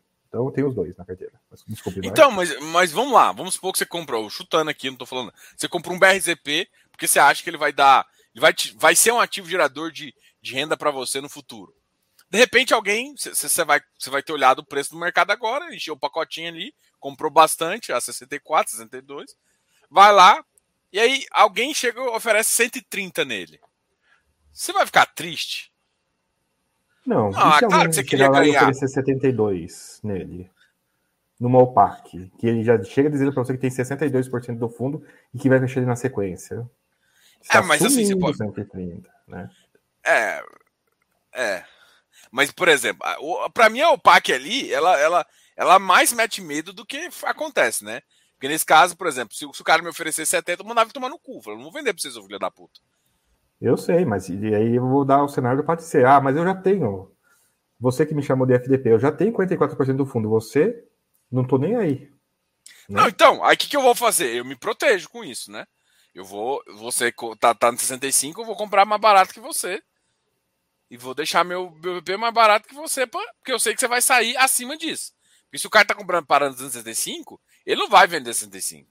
Ele não quer vender 70, ele quer vender num preço mais interessante que aconteceu com o XP Ômega, cara. A gente teve lucro, teve um lucro bom em XP Ômega. Que aconteceu exatamente isso no XP Ômega. Eu sei que XP Ômega é menor, mas aconteceu. Isso não é uma hipotética, isso aconteceu. Nesse mercado, nessa classe de ativos, num fundo dessa categoria. Chegou lá e falou: não, tá vendo essa tira alta aí? Toma ela descontada, né? Porque a tira é o valor presente descontado. A TIR é essa, tá? Tá aqui o valor descontado. Quanto maior a TIR, menor você recebe. Tá aqui seu fluxo no D0 e você não vai ter mais fluxo nenhum, porque isso tira é isso, né? Se você recebe tudo num dia só, você recebe tudo num dia só, descontando todos os futuros do valor presente. Já aconteceu, então não é uma hipotética. Tomara que aconteça pouco, porque aconteceu, já aconteceu. Ah, por exemplo, um, um fundo é porque o problema é o seguinte: o pessoal também tem que entender o que, que significa uma OPAC, por exemplo, né? Vamos supor que faz. Cara, você não precisa. Você, é só você não fazer nada. O cara tá fazendo OPAC porque ele tá vendo valor de saída. A, a gente não tem tag along de fato, como fundo imobiliário, mas quando ele vendeu. Quando ele vendeu o ativo, você tem o mesmo percentual que ele, porque a cota do X não é maior que a cota do Y. Então não precisa ter tag along aqui, você não manda nada, mas o dinheiro que os caras vão lucrar, você vai lucrar também. É só você, é ter paciência. Isso vale pro XP-ON ou pro, pro próprio PATC. A grande questão é a seguinte, porra, o cara definiu o preço médio dele. E eu acho, na minha cabeça, nas minhas contas, ele tá com preço bem mais em cima, tá com preço lá em 70. Ele tá fazendo isso para baixar o preço médio para uns 67, 68 ali, para fazer isso mais forte, para ganhar mais dinheiro. Né? Que isso é bom pro mercado, não é? A gente não tá discutindo isso aqui. Eu tô falando assim, como. Então, e você, cotista? Se você tá com. Eu, assim, eu não posso recomendar nada aqui, é óbvio, né? Mas o cotista que tá com preço no VP, eu, eu, ficaria, eu ficaria mais preocupado. O cara que tá abaixo, deixa, deixa o pau torar. Sim, cara. Porque eu não sei também preço médio deles lá. Não, eu até brinquei, né? Ah, pega da pandemia para cá e faz preço, faz o, faz o custo médio para ter uma noção de. É, eu fiz de dois fundos e assumi que a maioria tá assim. E a maioria, eles compraram desde os 70 e poucos lá, tá em 70 e poucos. Depois da amortização ou antes da amortização? Da amort... Depois, depois. Depois, depois. Teve um, teve um volume enorme imediatamente depois da amortização. Ah, eles é... tentaram fazer isso. Eles tentaram fazer isso. Não sei se você lembra, né? Eles tentaram destravar o fundo antes. Eles iam fazer esse movimento, na hora que a, que a pátria percebeu que eles estavam fazendo isso, a pátria foi esperta e falou: peraí, vou devolver sua grana, fico só com o que está investido. É, foi mais ou menos isso Mas, que. Né, tivemos uma pandemia no meio do caminho, uma pandemia no meio do caminho nós tivemos. É. Bom, vou pro, eu tô com a pergunta do Eric aqui há um tempão, porque eu achei ela muito legal. Né? Notei uma similaridade grande entre FI de papel e FI infra. O que você falaria para alguém que gostaria de transacionar de uma classe para outra? Quais os pitfalls? Pitfalls. Pitfalls. O pitfall 1 um é INF infra, tem FI infra de crédito e tem FI infra que não é de crédito. Então, teve que ser né, classe com classe. FI de papel, você teve que pegar FI infra de papel. Né? Eu sei que a gente não fala nesses termos hoje, mas tem FI infra que é de papel. Primeiro, né? Segundo, TIR significa que você não vai ter nada no final. Então a história de separar o que é juros real, que é principal e que é correção monetária é muito mais importante no FII infra que no FII de papel. No FII de papel você vai ter perdas reais se você gasta todo o dinheiro. No FII infra você vai perder tudo se você gastar todo o dinheiro, porque ele tem terminal zero. Deixa até mais André, está exagerando. Não, me diga o, o relatório de fundo de infra que está dizendo, eu reinvesti tantos reais esse mês, ou esse ano. Tem algum? Não. Todos os FII infra são de repasse total, pelo menos por enquanto. Eu acho que a exceção tem, tem um sim, que é o Cadif. O Cadif, acho que ele mencionou em um relatório que ele está fazendo reinvestimento. Mas o Cadif virou FII infra agora. Ele era um FDIC antes. Né? Ele virou um FII infra agora. Então tem um. Tem um que diz que está tá segurando para reinvestir.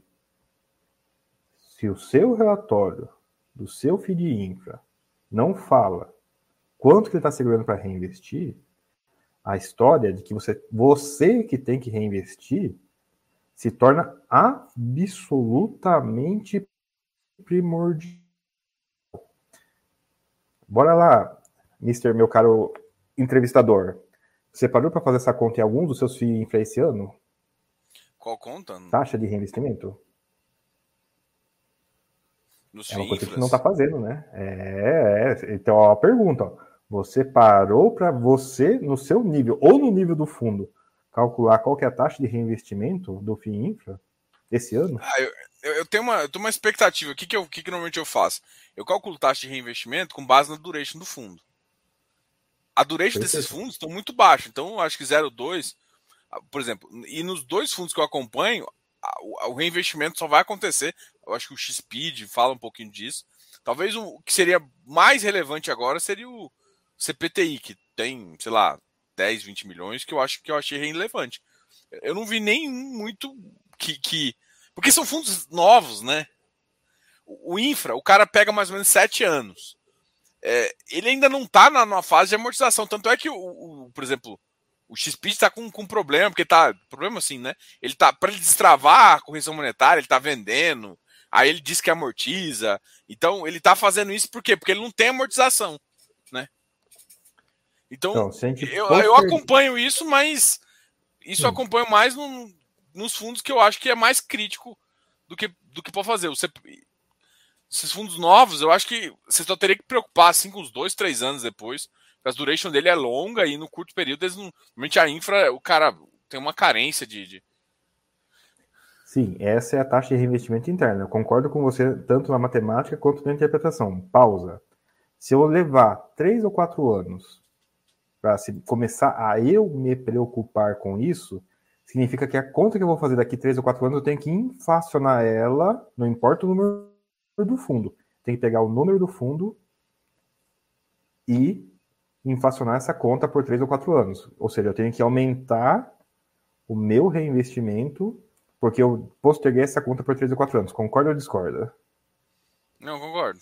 Concordo. Ou seja, postergar agora só aumenta, só aumenta, diminui o rendimento real futuro. Sim, você está falando assim, agora eu teria que reinvestir mais do que lá na frente. Lá na frente você tem que reinvestir mais do que só reinvestir agora. Porque aqui a gente não está reinvestindo nada porque a gente não está fazendo conta nenhuma. Tem ah, essas tá. pegadinhas, ó, percebe? E num Brasil que está fazendo 10% ao ano, 10% ao ano, 3 anos é 40%, cara. É pesado. Se a taxa não, de juros não cair, a gente fica com, com uma situação bem complicada. Agora, você com. Eu, eu, quando alguém me pergunta sobre FII infra assim, eu, eu coloco ele numa asset class muito parecido com um high grade. Assim, vamos lá, vamos comparar aqui, só para o pessoal entender ali. É, em termos de asset class, eu olho um FII de papel high grade. Ou seja, eu não trocaria um, sei lá, Iridium por um CPTI. Não. Mas eu vou pegar, eu trocaria um CPTS por um CPTI. Ou, ou um RBRR, um KN, alguma KN, CANIP, vamos supor. É, isso, isso é interessante também, né? Sim. É, de novo, é um high grade, cuidado com o terminal zero, porque eles significam coisas diferentes no meio do caminho, né? Um fundo high grade imobiliário que reinveste, tá, tá preocupado Não. em manter o nominal, ele é high grade e se comporta diferente de um fundo de infra também de crédito, também high grade, talvez com uma taxa até superior, mas que tem um terminal zero. É, mas, um CP, mas um CPT, CPTI da vida, ele está basicamente funcionando como um. Porque ele não tem terminal, ele é indeterminado, e ele reinveste, amortiza e reinveste como se fosse um CRI. Aí ele origina Ó. quase tudo em casa. Então achamos dois já, Cadif e CPTI. Isso. CPTI. Isso. CPTI também, CPTI eu não preocuparia com ele. Talvez o que eu preocuparia fosse o, o XPID. O XPID eu teria mais receio. Porque o XPID, ele é mais de operações da casa, né? De, da XP. O CPTI não. O CPTI é mais de mercado. Eu acho que esses novos, CPTI, BidB, inclusive eu, eu conversei com a gestão esse tempo atrás aí, é, IFRA 11, essas bagaças assim, tudo, tudo, tudo vai, vai, vai ser de prazo determinado e você vai preocupar menos com esse investimento. É, eu quero separar isso, tá? Prazo determinado não quer dizer que vai indeterminado quer dizer que vai acabar. Eu quero eu, a preocupação é terminar o zero ou não. Se, tem, se o fundo, não os investimentos, é terminar o zero.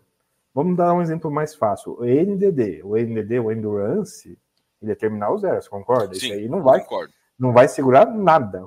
Que bater ele sai. CPTI tá com cara, Cadif, IFRA, ó, tá baixando os fundos contínuos aí. E esses contínuos dá para comparar com fundo de papel que também são contínuos. É. O XPID daria mais medo, entendi. É, o XPID, por exemplo, eu também ficaria, porque são operações específicas ali, tanto é que agora tem umas outras, tipo assim, é, eles também têm step down, né? Igual, acho que o, que o Cami também teve um step down, que é a parte de obra, depois quando termina a obra dá um step down para ajustar o risco da, da, de obra versus o risco da, da dívida. Tem essas questões assim também. Sim, né? Ou você dá step down para mim ou eu levo fora de você, né? É bem simples essa negociação. Mas ah, é, mas não tem. Mas não tem, mas não tem. Mas assim, esse, esse, é, tipo, esse é o step down que, tipo assim, ou, não tem como você escolher muito, não, né? Mas é por isso que você faz o step down, né? Ah, o pessoal pode estar perguntando, mas por que, que eu vou voluntariamente baixar a taxa? Não, você perde a operação ou, ou não. Né? ninguém, ninguém voluntariamente quer ganhar menos dinheiro. Mas a grande questão é que, em termos de risco, muda todo, todo o aspecto aí. Sim. Olha, um cara comentou: o Cadif realmente não reinveste mais. Ó, esse é interessante. Calma, são coisas diferentes. O Cadif não reinveste mais a correção monetária. Ele ainda reinveste o principal nominal. Ele deixou de reinvestir a correção monetária, mas ele continua investindo o principal nominal. Nós estamos falando aqui de fundos que nem o principal nominal é reinvestido. É um passo ainda abaixo. Mas assim, vamos lá. É, eu, por exemplo, o que está acontecendo? E aí os fundos estão adaptando. É, primeira coisa que a gente pode comentar aqui é que não dá para avaliar os FIINFRAs e os FIPS e ES igual o fundo imobiliário. Primeiro, fundo imobiliário é caixa, é regime caixa. Por quê? Porque essa bagaça vem da porra, desculpa as palavras aqui, mas vem do fluxo de caixa de um tijolo. Por quê? Porque senão o cara não distribui. Ou seja, você, cobrou o aluguel do cara, teoricamente você poderia distribuir. Só porque, ou seja, Porque, ou seja, você está tá distribuindo competência. Mas aí o caixa não chegou, o cara não te pagou. Mas você cobrou dele. Então, a competência faz com que você possa distribuir. Então, para não acontecer isso, o, o, o, fluxo é caixa. Ou seja, chegou o dinheiro na conta, você distribui. É aquele negócio para não pegar inadimplência, para não distribuir caixa. Foi isso que foi a regra do fundo imobiliário. FIPSE, FIPE e FIINFRA, não, amigão. É, é 100% competência. 100, 100% competência. Que é a mesma estrutura que a gente vê em fundos. Isso... Pode falar. Sim, sim, e por isso que é a história da amortização, né? Ele não diferencia o que é rendimento, o que é mais-valia, do que é correção monetária, do que é principal, não. É uma coisa que eu te devolvendo. Eu estou devolvendo a qualquer critério. Desculpe, vai.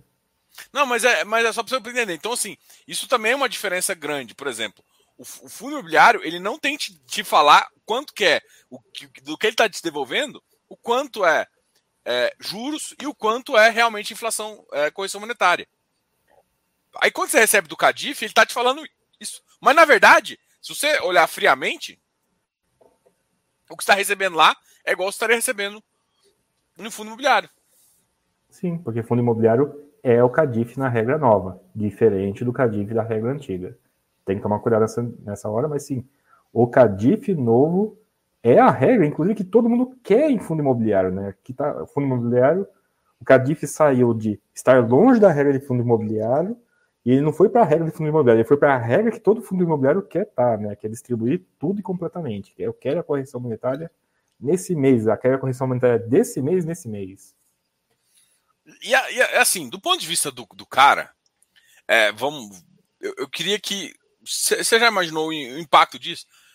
Eu, eu, gosto muito de ser avisado de quanto de correção monetária estão me pagando. Por quê? Porque basicamente eu, eu consigo chegar e falar assim, cara, se eu quero viver de renda, e eu sei que isso aqui é correção monetária, eu posso reinvestir o restante. Faço as minhas continhas lá, mil vezes não sei quantos, e eu chego ali no meu númerozinho bonitinho que eu tenho que reinvestir. Acabou, vida que segue. Concordo, que bom que está começando a ser popularizado isso, né? Antes não tinha, e, e acho que FIINFRA que começou a popularizar isso, né? Cadif, por exemplo, até o XPID que, e XPI que separam, né? Agora quer ver? Questão de terminologia, ah, que bom que tem isso. Pausa. Você vai olhar lá o bendito do XPID, do XPIE e falar assim, não, isso aqui é amortização de rendimento, né? Isso aqui é o juros real, né, na prática, e esse aqui é amortização de principal. Poxa, ah, então você está me devolvendo principal? Não, isso aqui é correção monetária. Porra, mano, chama isso aqui de correção monetária e não de principal, né? Porque quando for principal mesmo, como que ele vai chamar isso daí depois? Olha, eu, eu, eu, já, eu, o pessoal me perguntou isso. O que que acontece? Se você ver a primeira live que eu fiz com o Túlio, gosto muito do Túlio, e eu acredito que teve uma, uma briga em relação ao administrador. Que o administrador mandou eles mudarem a, o tipo de forma que eles falavam. Porque quando eles fizeram a live comigo, eles falaram assim: olha, eu estou distribuindo rendimento e correção monetária. O problema todo foi que como que ele começou a vender essas coisas, como que ele conseguiu destravar a correção monetária é que foi o problema que gerou toda essa confusão que depois começou a ser amortização de, de principal, que na verdade não é de principal. Tanto é que no começo, quando a gente conversou, ele falou que ia soltar fazendo amortização de, de correção monetária, amortização de juros e amortização de principal. Ele falou que ia ter essas três, essas três terminologias quando saiu. Mas depois mudou tudo eles mudaram um pouco e a configuração ficou diferente. O que para mim ficou pior. Então, assim, é, eu, eu, sendo bem honesto, do ponto de vista contábil, eu não marco, eu não, não desconto. Eu queria até saber de você se você desconta, né? É, eu não desconto do meu VP, do meu preço médio, as amortizações. Nós Porque... vamos descobrir isso em três meses, mas vai. Por, assim, minha filosofia, tá? Então eu, eu, queria saber a sua opinião, porque é uma, é uma pergunta uhum. bastante. Porque assim, eu sempre falo, gente, cara, enquanto eu tiver. É um fundo que é alienado, que eu não pago nada, para que, que eu vou ficar fazendo ajuste de PM? Preço médio? Porque assim, quando eu vou declarar na receita, eu declaro o valor que eu paguei. Então, não, não preciso mais ficar. Eu não vou na receita batendo, não preciso fazer isso. Eu deixo na receita lá federal. Então, não teria que mudar no meu imposto de renda. Agora, aí eu tenho que ficar batendo para ter menos lucro ou mais lucro. Mas isso só de fato é importante se eu tenho imposto na alienação, que não tem. Então, eu, eu particularmente, eu para fundos de infra, eu eu Inclusive nos fundos de infra de terminal zero, você não vai estar fazendo isso? Sim. Então vai ter um dia, você tem 200 mil reais lá do fundo de infra por 20 anos. Daí no dia que ele morre, ele, no seu imposto de renda ele vai de 200 mil para zero sem fluxo no seu, na sua conta, é isso? Sim. Ok, eu não faço isso não, pelo menos nos fundos de terminal zero. Você vai zero. batendo? Vou abater. Nos fundos de terminal zero. É, por exemplo, VGT da vida. Uma transmissão, Sim. uma concessão. Você vai Sim. abatendo. Sim. E eu falei três meses, não, na verdade eu errei. Daqui um mês a gente vai saber. Daqui um mês vai ter os informes de rendimento desses fundos todos. Inclusive BTG, que é o administrador de vários, vai ser digital. Pergunta: no informe que importa para a Receita, não esquece nossa discussão filosófica aqui. No informe que importa para a Receita, esses fluxos do XPID vão estar como? Em qual linha do informe? Com qual nome? É, isso eu tô com dúvida também, pra caramba. Porque teve um ano, teve um ano do, do, do, do VIG GT que ela veio embolada na minha, acho que é BTG lá, né? O Vortex, agora acho que é BTG. É, que veio embolada no meu do, do, do, BTG. E eu parei de, de fazer por ativo, eu fazia por administradora só, para ficar mais rápido. Aí eu coloquei tudo lá, inclusive o, o VIG GT. Então, porque na, saiu a então. linha, na, junto da linha lá, naquele outro 19 lá, aquela, aquela correção lá, entendeu? Se nesse informe, se nesse informe de rendimento... Ele falar que não pode lançar lá, a gente tá ferrado, eu tô ferrado, tem que mudar. Exatamente. Ó, por isso que a minha resposta depende para daqui um mês. Se daqui um mês essa desgraça de, de rendimento vier com uma amortização, eu vou baixar sim o preço médio. Ponto. Entendi. Zero discussão filosófica, cara. É o que tá no informe. É o que tá no informe. E, detalhe, não, é e por que eu falo isso? Porque se você olhar lá o COSIT, tem 800 consultas de pessoas físicas sobre isso, não sobre isso, mas sobre, ah, eu não recebi o tal de informe de rendimentos. E o interessante é o seguinte, tem as perguntas de eu recebi o informe de rendimentos, eu, eu não recebi o informe de rendimentos, eu recebi o informe de rendimentos errado. Essas 800 consultas por ano, elas só têm duas respostas.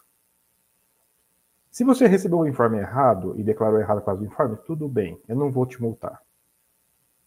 Ok. Eu não recebi o informe, você é obrigado a declarar certo. Você, pessoa física, e você vai ser multado porque você não declarou certo. Essas são as duas respostas da Receita com relação ao informe de rendimentos para pessoas físicas. 800, 900 por ano, não importa, só tem essas duas respostas. Se veio o papel errado, tudo bem. Se não veio o papel, você se ferra. Então, meu amigo, se o papelzinho lá vier a amortização, eu vou baixar o preço médio, sim, senhor, da declaração do Não, vou até, vou até abrir agora, eu fiquei, fiquei curioso aqui. Eu tenho isso aqui rápido, eu vou bater do, do, do, do VGT, porque eu tenho quase certeza que o ano passado veio. veio Percebe junto. como as discussões nossas têm, têm impactos relevantes, a gente tem que tomar cuidado com essas respostas aí?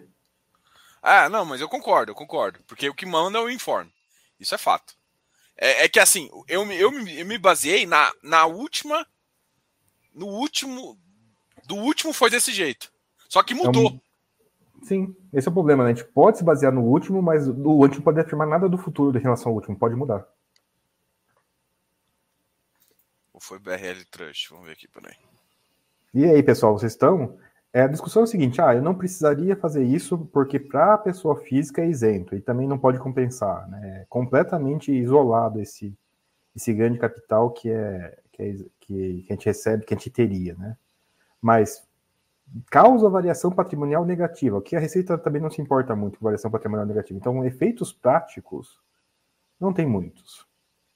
Agora, a partir do momento que você declarou errado e a Receita te ferra por você declarar errado, eu vou, tá, vou ter uma só tem uma resposta. Tem que declarar certo. Certo pelos olhos da receita. Não importa a filosofia por trás da conta. Né? Ai, ai. O, é, alguém... Foi no, pelo BTG mesmo. Foi pelo BTG mesmo. E veio em qual linha? Veio na, junto com a linha do dos fundos imobiliários. Que bom, ó, então não abate. Esse ano ou, é, agora do passado eu não sei, né? O desse ano eu não sei. Eu tava olhando do ano passado. Do ano então, passado. olha a resposta à sua pergunta. Você não abateu ano passado, corretamente. É. Qualquer coisa teria sido errado. Objetivamente errado. É, assim, é, isso, isso é um fato, né? Assim, não adianta, porque se o cara informar que você tem que, que é amortização, você tem que abater. Então você tem que diminuir também seu patrimônio, porque ele devolveu. E vai ter uma hora que esses fundos, tudo mais igual, eles vão chegar no patrimônio zero e você vai ter ganho de capital isento, que é o que você teria de qualquer jeito no final. O problema de você não. Ó, e agora eu vou agora eu vou filosofar. Eu não, vou, eu não quero justificar com base nisso, mas eu quero te mostrar que tem, tem, tem uma lógica isso. Se você abate do seu preço médio essas amortizações que estão saindo na bolsa como amortizações, vai ter uma hora que seu preço médio zera. Ah, meu patrimônio, eu pus 100 reais e esse 100 reais voltou. Então, esse 100 reais existe na sua conta corrente, saiu do seu bens de direitos bolsa, mas foi em algum outro lugar. Então, em termos de variação patrimonial, tá certo. Você só começou com dinheiro e zero fundo FIP. Você investiu, seu dinheiro diminuiu, você está no FIP. Ao passar dos anos, né, você foi amortizando o FIP e seu dinheiro foi subindo até o momento em que o FIP está zerado. Nenhuma dessas transações gerou variação patrimonial indevida. Estou com meu PM de FIP zerado. A partir desse ponto, qualquer nova amortização é ganho de capital, ganho de capital isento, ok? Que faz sentido, você vai ter que declarar como ganho de capital isento, que vai, a partir desse ponto, aumentar seu patrimônio. Pausa. Todas essas transações ou geraram variação patrimonial zero ou geraram variação patrimonial justificada corretamente. Só o não baixar o preço médio por amortização que faria o seu patrimônio subir vários anos por causa do informe de rendimentos, e daí você teria um salto para baixo no último ano, e esse sem informe de rendimentos. Isso é descontínuo, isso é estranho, não que tem que ser contínua a contabilidade, mas as coisas descontínuas geralmente denunciam alguma regra anterior feita errada. Eu estava conferindo aqui, foi isso mesmo. Ele lançou aqui rendimentos isentos não tributáveis na, na, no botão de outros, que é aquele que foi junto com o fundo imobiliário. Ou seja, considerou então... a amortização de rendimento. Para receita, o que, o, por exemplo, o VIGGT pagou ano passado foi. Uh, ano passado não, ano de 2020 foi rendimentos, não foi amortização. Foi Isso vai acontecer com vários FIPS e esse negócio. Agora, os novos FIINFRAs que estão pagando amortização, eles podem colocar numa outra linha e aí sim, isso, isso sim geraria um problema. Agora, se eles colocarem na. Agora, putz, o problema é pegar, que alguns desses estão genial, estão umas coisas. Umas corretoras mais. Cara, eu atendi, cara. Foi uma pessoa que, nos meus poucos anos de revisão de imposto de renda, eu atendi. O cara tinha ah, é WMRB, um dos fundos de, de papel das antigas, né? Fundo de papel antigamente significava fundo de prazo, inclusive. O cara teve problema na receita, cara. O cara. o cara recebeu tanta amortização naquele ano, mas tanta amortização naquele ano, que ele teve uma variação patrimonial. Como aquele fundo era gigante na carteira dele, e, nossa, imagina. Ele tacou aquilo como rendimento e não baixou o valor o preço médio dele, a declaração dele foi parar na receita, variação patrimonial injustificada. Mas porque ele declarou errado também. Né? Nesse é, caso mas era imobiliário eu, eu, chama mais atenção justamente pelo perfil de dívida, né? Porque ele tem um perfil que, por exemplo, você tem que declarar isso mesmo, porque se você gerar um ganho de capital, ele é tributado. Ou seja, todo, todo ganho de, que no FII infra não é. Não, não é porque não é porque não é tributado que você não tem que declarar, tem que declarar. E certo. Não, Independente de ser isento. Então não me vem com essa história de que não é tributado, não. Tem que declarar certo e leva a multa se declarar errado. Não vem, não. Não. Ok. Concordo. É que eu sei que, é que essa justificativa eu já vi você usando já várias vezes. E eu, todas delas eu falei, porra, não, não, não, cara. Tem que declarar certo, ser isento ou ter ganho de capital não justifica nada. É, mas o que, que eu tô falando é, por exemplo, você não precisa marcar seu PM, né? Você marca só a sua variação patrimonial na, na receita. É diferente também. Eu não sei, sei mas é eu vou dar o um exemplo do cara que eu atendi. Vamos supor que você lance como rendimento tudo isso daí. Ah, se você tem um informe de rendimento, tudo bem, né? Você teve uma avaliação patrimonial gigante, foi amortização, mas tem um informe errado dizendo que foi rendimento. Beleza, a Receita vai estar tá feliz com você. O seu vizinho, que teve o mesmo problema e não tem o papelzinho, não baixou o PDF do, da, do BTG da Vortex e é chamado porque teve uma variação patrimonial esquisita, esse cara se ferra. Ou seja, as duas pessoas fizeram o mesmo procedimento e uma delas se dá mal mesmo procedimento, mesma qualificação fiscal, se é isento, se é tributado, tudo igual, mas uma se dá bem, uma se dá mal, só porque uma tem papelzinho e a outra não. Porque, de novo, as trocentas consultas com os IT de pessoa física sobre informe de rendimentos errado ou ausência dela, só tem duas respostas. Se tem o um papel errado, ok, não vou te multar. Se você justifica que você não tem papel, você tem que fazer certo. Quem é quem? Você, pessoa física que nem sabe como é a contabilidade desse negócio junto à Receita, como esse arquivo foi transmitido, nada. Se você que não tem informação nenhuma prática, é obrigado a saber como é o correto. Ah, tem que baixar ali. Tem que baixar o informe, cara. Tem o papelzinho, tem que deixar guardado seis anos o papelzinho lá, PDF, né, no caso, ultimamente. Não, o papelzinho tem. É que, é que, por exemplo, eu assumi que sempre seria a mesma coisa. E, e pode uhum. ser que não. É. Eles podem reconfirmar. Pode falar.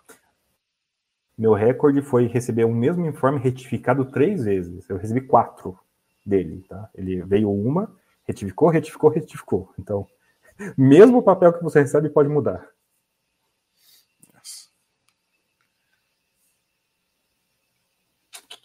E sim, pode mudar de um ano para o outro. Fundo que muda de administrador, você recebe dois informes. Você pode receber um informe de um jeito e outro informe de outro no mesmo ano. Não dá para assumir nada nesse mercado, cara. Se assumir, tá errado. É. É porque a grande questão é a seguinte: o informe é basicamente como o fundo falou que contabilizou você. Se você fizer qualquer coisa errada e dá divergência entre a contabilização que ele colocou, aí é problema. Mas isso, isso eu sempre falei também, né? O que manda, você falou, o que manda é o informe. Se o informe falar pula, você pula. Se ele falar agacha, você agacha. Porque se você não fizer isso, você vai tomar na cabeça, porque basicamente é igual, é igual o salário que você recebe da empresa. É, uhum. A empresa declara isso para a Receita. Hoje em dia você dá, consegue até puxar. Então, se você declarar diferente número, você vai, mesmo que você seja um real diferente, vai, você vai direto para para malha fina. Mas é, cara, eu quase. Esse ano, esse ano retrasado, ao passado, eu quase fui para malha fina. Por quê? Porque a desgraça do banco não contabilizou o INSS lá maluco, lá, de uma coisa antiga minha. E esse INSS que ele não contabilizou aumentou minha renda em 60 mil reais no ano. Errado. Eu tive que retificar minha declaração para a informação errada para eu sair da malha fina. Esse informe de rendimentos é, a, em princípio, a cópia do dado que, a, que o administrador mandou para a Receita. Eu vou insistir. O papelzinho do informe de rendimentos, em princípio, é a cópia do dado que o administrador mandou para a Receita. Se você faz a sua cópia errada, você está a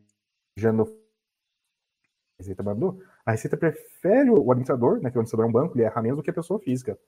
Eu saí da malha fina errando a minha declaração. Foi assim que eu tive que fazer para sair da malha fina. Nunca caí na malha fina, caí porque o informe estava errado.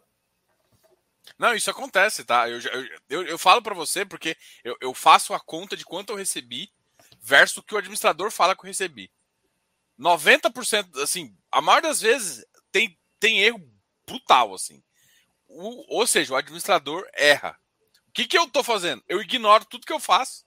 Eu parei de fazer o que eu faço, porque é perda de tempo. Se, porque o que a Receita não quer o certo, ela quer que, que você copie o do, do cara. Porque se você fizer o certo e dá diferença, aí é pro, mais problema. É. Sim, você se ferra, você é chamado lá.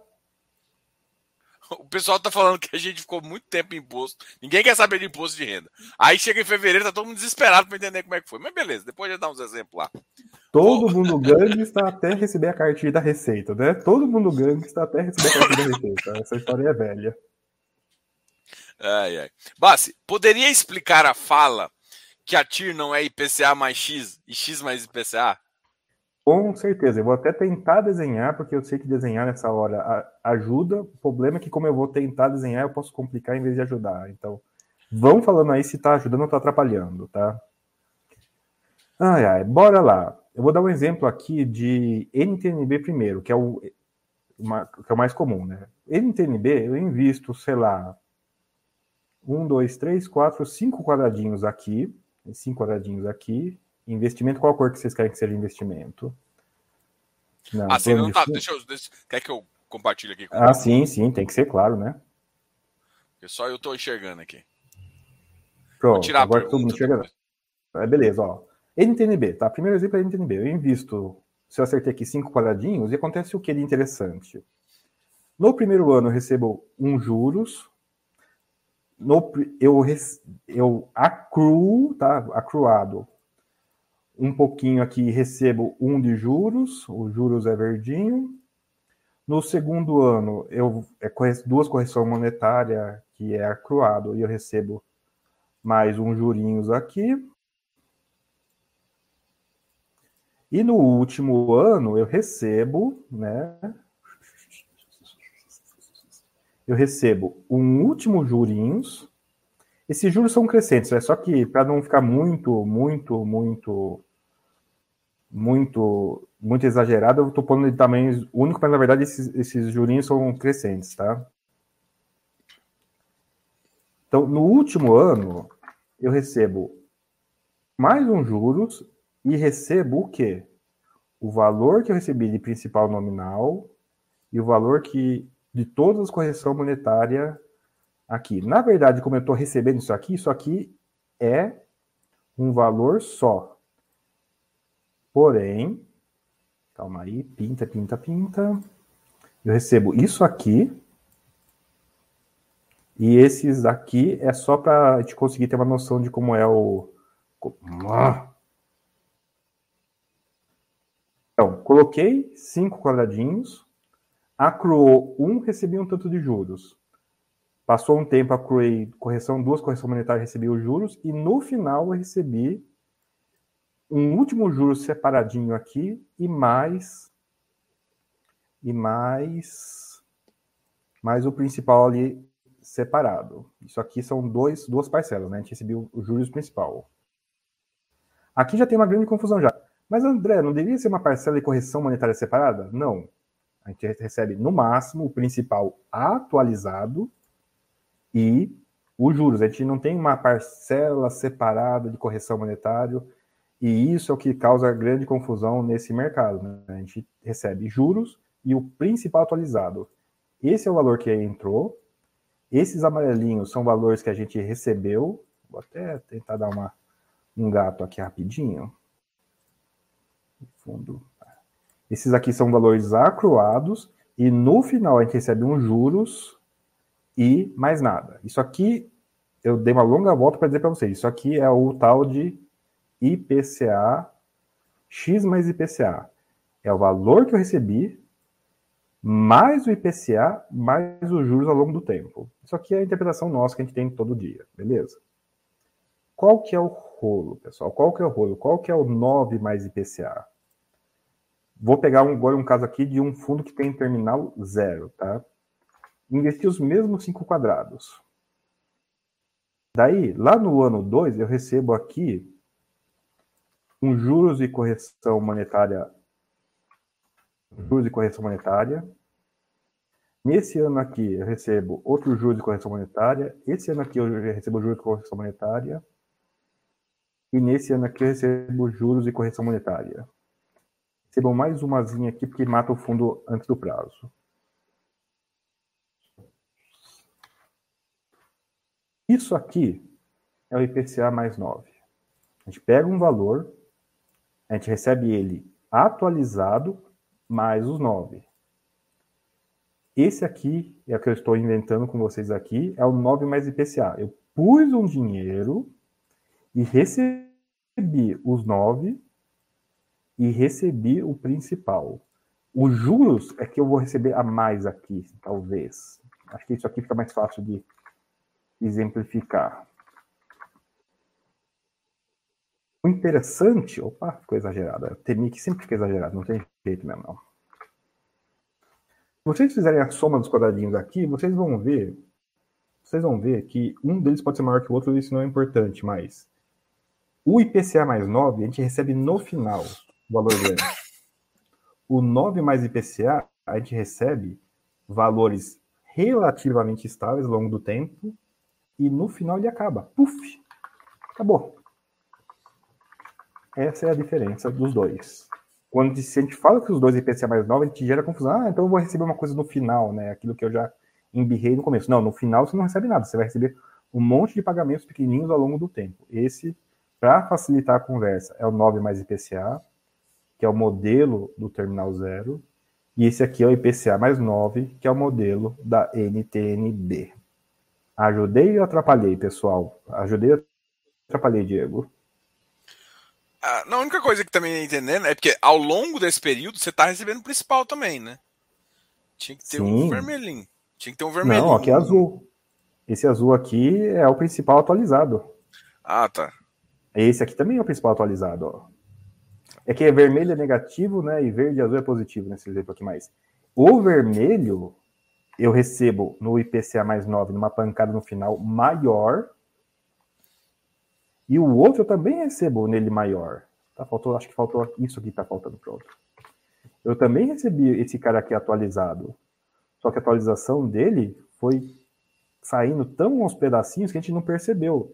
E não só a gente não percebeu, como o valor, o saldo residual, ó, qual que é o meu fluxo futuro? Ó, pausa. Qual que é meu, eu estou nesse mês aqui, no primeiro mês, tá?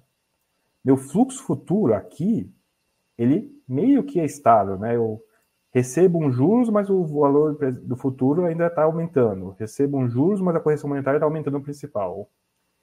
O fluxo futuro desse cara aqui, não, ó. No, num período eu tenho um fluxo grande. O VP desse cara aqui cai porque eu caí um pedaço grande dos meus fluxos futuros. Recebi um, um vencimento, meu fluxo futuro diminuiu, meu fluxo futuro diminuiu, o fluxo futuro diminuiu. No 9 mais IPCA, conforme a área de fluxos futuros diminui, esse cara vai diminuindo até o zero. Ao contrário desse aqui, que pode aumentar ou diminuir, depende, é claro, de algumas questões matemáticas, mas o último fluxo ele tende a ser maior que o primeiro. Essa é a principal diferença desses dois modelos. É. Só, só uma consideração, por exemplo, quando todo CRI é o caso de baixo. Todo CRI é o caso de baixo. Então, é, todo só que dentro de um fundo de CRI, você pega parte do que é do que seria o VP e recompra mais CRI o que faz com que você sempre fique com um patrimonial, mais alguma coisa ali. Né? Isso vai acontecer com os fundos de debêntures também, que não tem final zero. É por isso que ele está falando isso. Uh, e aí você mantém. o problema é que um CRI, toda vez que você está sujeito a toda vez que você ir no mercado, você compra a taxa dele. Então, ele fez uma taxa IPCA mais 9 no começo, de repente o mercado pior, melhorou, né? E você não consegue uhum. mais IPCA mais 9, você consegue IPCA mais 8. Então, quando você contrata uma NTNB de prazo longo e com isso, você sabe, você tem um fluxo muito mais coerente que vai acontecer por um prazo mais longo. E que você vai receber sim, no final. Sim, sim. Então, a discussão é, ele é de prazo ou ele é de terminal zero? Mas, na verdade, ele é terminal zero ou não. Cuidado com os ativos de terminal zero dentro de fundo. Às vezes o gestor faz com, cuida de reinvestir para você. Que bom.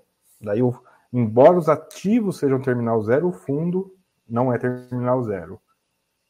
Cuidado com o fundo que publica TIR. O fundo que publica TIR, no formato de TIR puro, ele está te dizendo: olha, cara, eu vou te entregar tudo. Porque, ó, Diego, agora eu e você aqui. Tira dinheiro que entra, tira dinheiro que sai. Concorda? Sim. Não tem separação do que é correção monetária, a principal é amortização. Não. Dinheiro foi, dinheiro volta. E para ser um número positivo, o que tem que fazer? O dinheiro que volta tem que ser o quê? Maior que o dinheiro que saiu, não é isso? Isso. Então, um fundo que publica TIR está te dizendo indiretamente que você vai te devolver tudo. Cuidado, hein? Se ele publica uma TIR de, de, de, de formato IPCA mais 9, eu não acho que ajuda, eu acho que atrapalha, porque daí ele não está te explicando necessariamente que é uma NTNB. Ele está confundindo com a NTNB. Daí eu falo que é 9 mais IPCA e não IPCA mais 9. Porque se é um fundo contínuo que reinveste e ao mesmo tempo ele te diz que é uma TIR de IPCA mais 9, não faz sentido nenhum, porque ele vai segurar a maior parte do dinheiro ainda assim a TIR da positiva. É estranho. Não, com certeza. Ah, isso o pessoal tem que ficar bem bem interessante assim de, de entender o, realmente esse produto e, e, que, por exemplo, quando você está num fundo fechado, você está sujeito a algumas algumas aplicações de regra ali, inclusive a, a, a risco de reinvestimento. Ou seja, você está lindo achando que é, que está com uma taxa de IPCA mais 7. De repente o mercado piora, o reinvestimento vai no IPCA mais 5. E é, ou seja, continuamente que esse é o risco de você manter continuamente no ativo que que te entrega um pouco no final também. Sim, sim. Eu tô tentando, eu vou, vou, vou, vou tentar responder lá a dúvida agora. Vamos falar mal desse mercado aqui um pouquinho. Qual que é risco? Eu já vou resumir para o pessoal qual que é o risco da seguinte maneira. O risco é você ter um ativo que fica sem fluxo nenhum. Notas explicativas. Está funcionando isso aqui? O site da Receita. Ah, está funcionando, coisa boa. Mas eu vou deixar só preparado aqui, só se precisar. Pode mandar outra dúvida aí antes.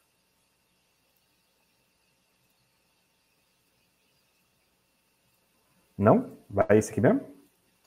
Vai sim.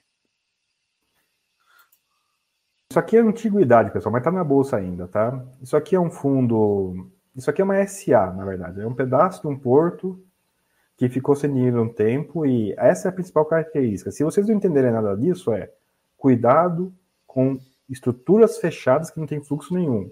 Celcirella, Ter, Xted. Xted eu acho que é exemplo atual. O Xted está fazendo emissão atrás de emissão.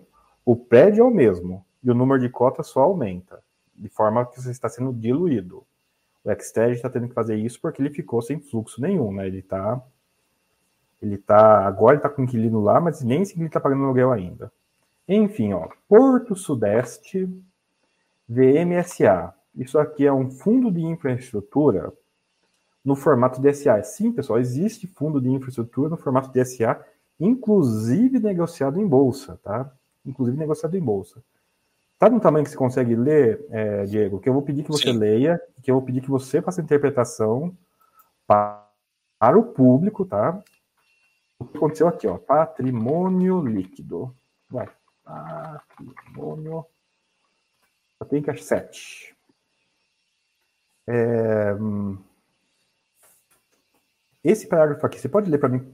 E eu peço que você leia ele completamente antes de a gente ir para a dúvida, mas você consegue ler esse parágrafo para mim com calma, por favor? É, o segundo parágrafo aqui, vai lá, com toda a calma do mundo. Em fevereiro, só tem que ajustar um pouquinho para direita. Isso, vai. Foi? Mais um pouquinho para direita. Que aí ficou cortado. Aí, Em fevereiro de, de 2028 de, uh, de 2019, foi integralizado o valor de 670 mil recebidos a título de adiantamento para um futuro aumento de capital com emissão de ações é, ações de 4, 4 milhões, tanto 4, bi, 4, 4 bilhões de ações ordinárias, com preço unitário de 0,0002. Após o referimento do aumento capital, a companhia passa a ter um capital social subscrito de 1 milhão? Um bi? Uhum. É 1 milhão 276 dividido em 4 mil uh, ah, 4 bilhões, 60, 60 milhões e 490 mil ações integra integralmente detidas pelo Porto Sudoeste do Brasil. Dúvidas, interpretação, manda ver. Aqui ele falou que ele integralizou grande parte, ele integralizou 670 mil uh, no valor, que é mais ou menos metade do que ele já tinha. Ele tem umas ações ali que, que integralizou. Só que basicamente ele, ele tinha 6 milhões de ações e agora tem 4 bi que vale 2 centavos. Aquelas 6 milhões lá começaram a valer agora muito menos. Ele dividiu o capital social da empresa. Correto, essa empresa era um pedaço, não era um pedaço muito grande, mas era um pedaço do Porto do Wake, tá? Imagina, um pedaço do Porto do Wake não vale 670 mil reais, mas enfim, você leu correto. E detalhe, essa demonstração financeira é de uma empresa que é tão pequena que ela é em reais, ela não é em mil reais. Então, tudo aqui está em unidade. Então, olha só, a empresa tinha 6 milhões de ações e fez uma integralização de 4 bilhões de ações. E cada ação foi vendida a 2 base points, não é 2 centavos, são 2, 10 mil de, de real, né? É centavo do centavo. Isso aqui é negociado na bolsa a seis reais. Você ficaria feliz de integralizar 4 bilhões de ações de uma empresa que é negociada na bolsa a 5 reais hoje? Não. Não, não. Eu, eu ficaria feliz de ser, o, de ser o comprador da ação, mas eu gostaria de eu integralizar a 2 base points de ação, 2 reais, 2 base points de reais Cada cento é, vender por 5 reais. Integralizar baratinho a 2 centavos, uma coisa que vale mais, com certeza. Isso aconteceu aí a data. Isso aqui é um fundo de infra no formato de SA. Quem está comprando essa desgraça por 5 reais na bolsa está rasgando dinheiro.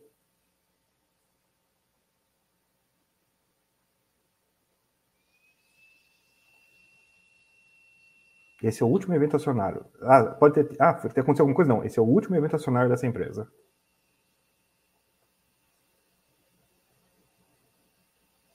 É. Tem que ficar olhando essas estranhas. É infra, cara. É infra formato de SA. Private equity, ó. Infra equity, olha que legal.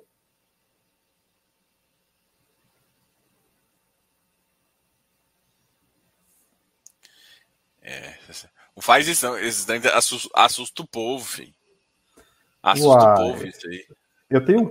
Cara, quando eu fui dar aula para fundo de pensão, para mexer fundo imobiliário, no último quarto de aula eu só falei de encrenca, rolo e prostituição e fraude e Polícia Federal. Fiquei quatro horas falando disso para esse pessoal aí, para ver se pelo menos eles paravam de mexer com isso daí. Esses que dá esses problemas de Polícia Federal. É, Bom, vamos só falar de um assunto positivo. Para terminar bem, né? Manda antes, aí, né? antes de encerrar aqui, é... você acredita para agora qual dos segmentos que você mais gosta? Vamos dizer assim, vamos fazer aquela pergunta bem básica assim.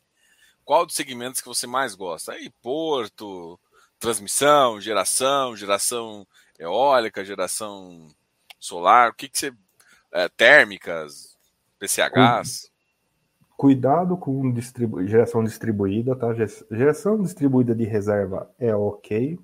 Geração distribuída é crédito privado de empresa pequena. Tá mal precificado pra caramba, em termos de risco. Distribuição estava horrível por causa da crise hídrica. Talvez agora melhore, talvez. O mais, mais filé mesmo é o que todo mundo fala, cara. É transmissão. Transmissão é filé, tranquilo. Crédito pulverizado funciona melhor. Cadif, IFRA, esses fundos de crédito super pulverizado, Capitânia, sei lá. Eu, eu, você comentou em off do BDIV, mas o BDIV, é o que eu me lembro, ele é pequeno, ele é relativamente concentrado. Uhum. Fundo pulverizado, pessoal, não é por falar não, mas a estatística é maravilhosa. Se quiser, eu abro para vocês o relatório do PORD, né, o fundo de CRI da PORD. Ele quase nunca negociou fora do VP, Daí quando você olha o retorno dele, porque ele quase nunca negociou fora do VP, é uma linha reta, super inclinada. Fala assim, nossa senhora, eu só eu poderia investir nesse cara e ser feliz, porque esse aqui é uma linha reta inclinada que faz tudo que eu quero. Sim, crédito pulverizado vai por aí. Então eu prefiro muito mais, em termos gerais, crédito pulverizado, particularmente o filé dessa área que foi e pelo jeito continua sendo transmissão. Tem dinheiro mas tem muito dinheiro em ativo encrencado. Ou ativo que está precificando é, muito fora do preço inicial, que não está acompanhando a inflação. Pausa, não é para acompanhar a inflação.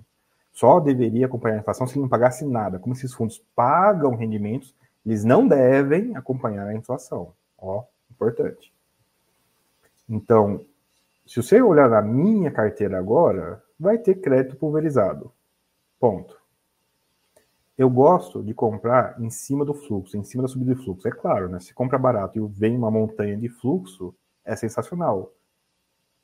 E para isso você tem que participar das assembleias, para saber quando vai ter uma realavancagem, uma realavancagem joga fluxo na sua conta para caramba, ou quando o fundo avisou, nossa, vou ficar tantos anos rebaixados e tantos anos é, exagerado. Você compra um pouco antes do exagerado e tem uma, um retorno pessoal. Esquece a TIR do fundo, esquece se é rendimento, esquece se é amortização.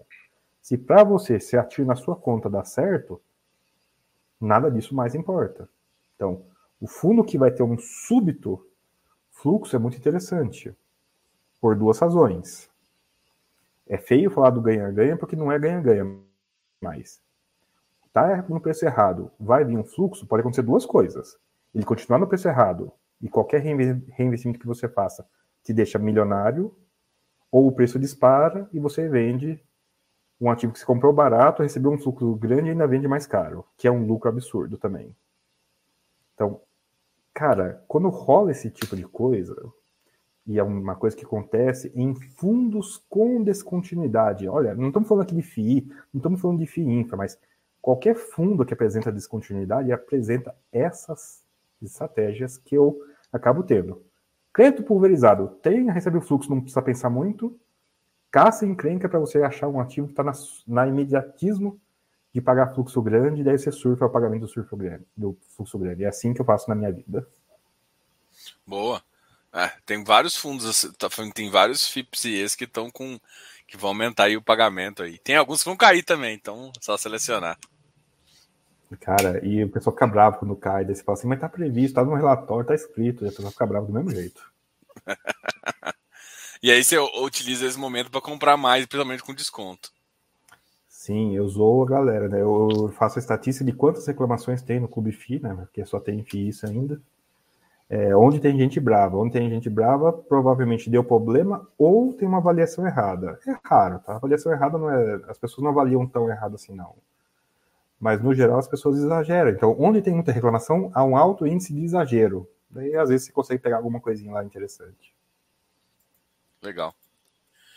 Mas, é, quero agradecer demais você por, por, por essa conversa aqui, por sempre participar aqui do canal, trazendo esse assunto uh, novo, assim, eu também sou bem empolgado com esse mercado de infra, logo logo a gente vai trazer depois para conversar de, de, de fundo imobiliário mesmo, de Fiagro e vários outros assuntos assim, sabe?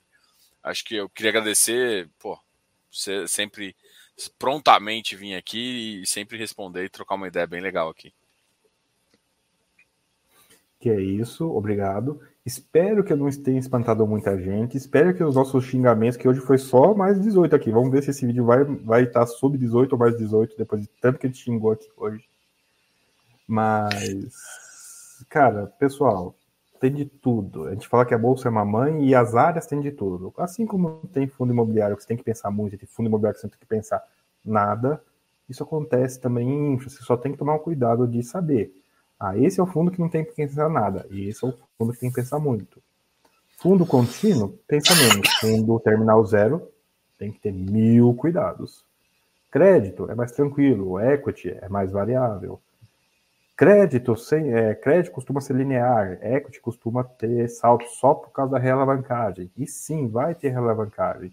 Quer você queira, quer não. Pessoa física quer fluxo, e institucional tem aversão a fluxo, que é o bendito do saldo hoje que se exploda o amanhã. Tendo mais ou menos essas coisas em cabeças, você vai se dar muito bem, no geral, em ativos fechados, particularmente FIP, que FIP é quase tudo fechado. Existe, pessoal, desde antes, fundo aberto de FIP. Eles não foram para frente, por alguma razão estranha. Eles não têm apelo para pessoa física. Ah, tem um resgate em D mais 30 lá. Nossa senhora, o pessoal já, já nem olha. Você vê um D mais 180, D mais 360, daí que não vai ter mesmo, né? É, é um alocador que convenceu alguém a pôr dinheiro lá. Tá na bolsa é renda variável, que costuma dar um pouco errado. Mas você ter D mais 2 é muito na frente que um D mais 30, D mais 180, D mais 360. Você dá um comando de resgate agora, só no ano que vem que você vê a cor do dinheiro vai saber se você vai ver. Tá na bolsa, resolveu esse problema do D mais 30, D mais 180, D mais 360. E assim como talvez a gente não esteja sabendo lidar muito bem com crédito em fundo de CRI CRI, a gente talvez não tenha ainda aprendido, não tenha a cultura de lidar com esse desenvolvimento, com infra, e tem umas coisas não intuitivas, ok, mas porque até então esse era um mercado, de novo, D mais 30, D mais 180, D mais 360. Tava, nem se falasse pra gente, tinha recusado de ouvir. Nós estamos aprendendo agora, estamos se acostumando agora. Existem exemplos né, que a gente listou hoje de casos que deram certo ou não tão certo assim. Então, sim, vamos aprender um pouco com a história para a gente não ser condenados a repeti-la.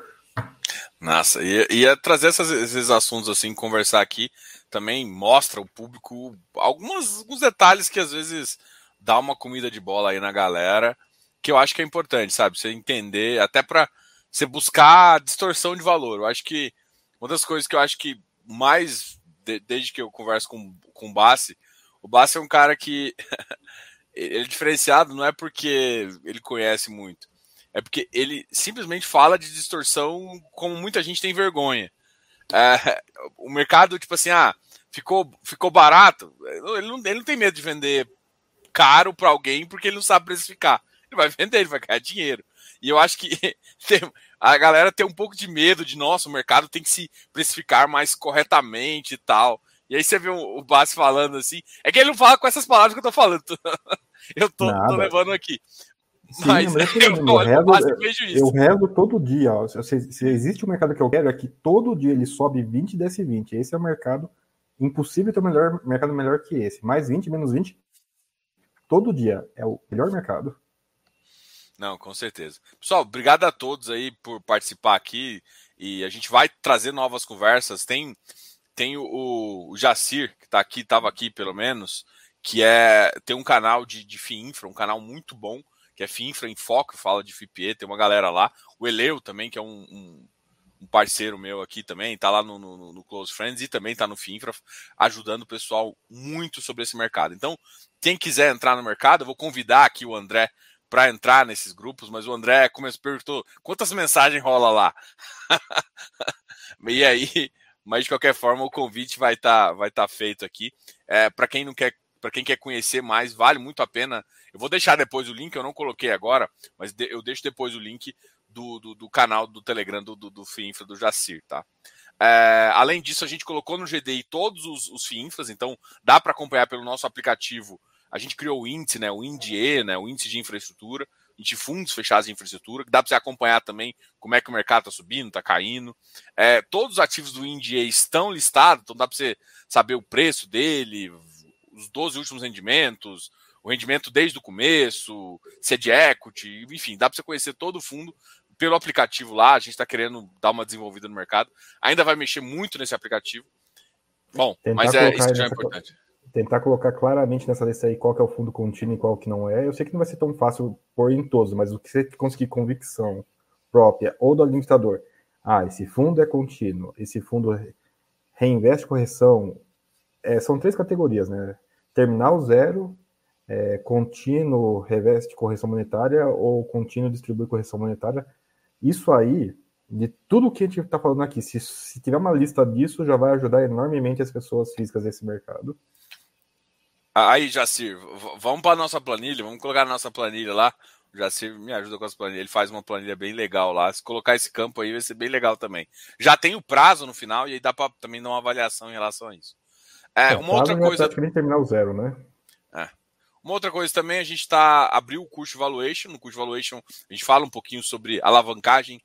E, uma das alavancagens que eu acho mais massa justamente no mercado de FII infra, né? Então, você quer conhecer um pouquinho de estrutura de capital? Basicamente, a gente falou o que o que está falando, o Bass falou bastante aqui, quando você, a gente até faz, fica analisando DRE e tudo mais, tem que entender um pouquinho de estrutura de capital. E no nosso curso a gente fala um pouquinho sobre isso também. É, é um curso bem barato, 497. Deixei no link aqui, a gente já mandou para bastante pessoas e como a maioria das vagas já estão ocupadas, a gente não vai mais fazer, tá ok? Mas se alguém tiver interesse, dá uma perguntada aqui uh, que a gente vai abrir, tá ok? Obrigado, Bassi. Obrigado, André. Valeu, valeu demais. Até a próxima. Tchau, tchau, pessoal. Obrigado aí a todos. Fui.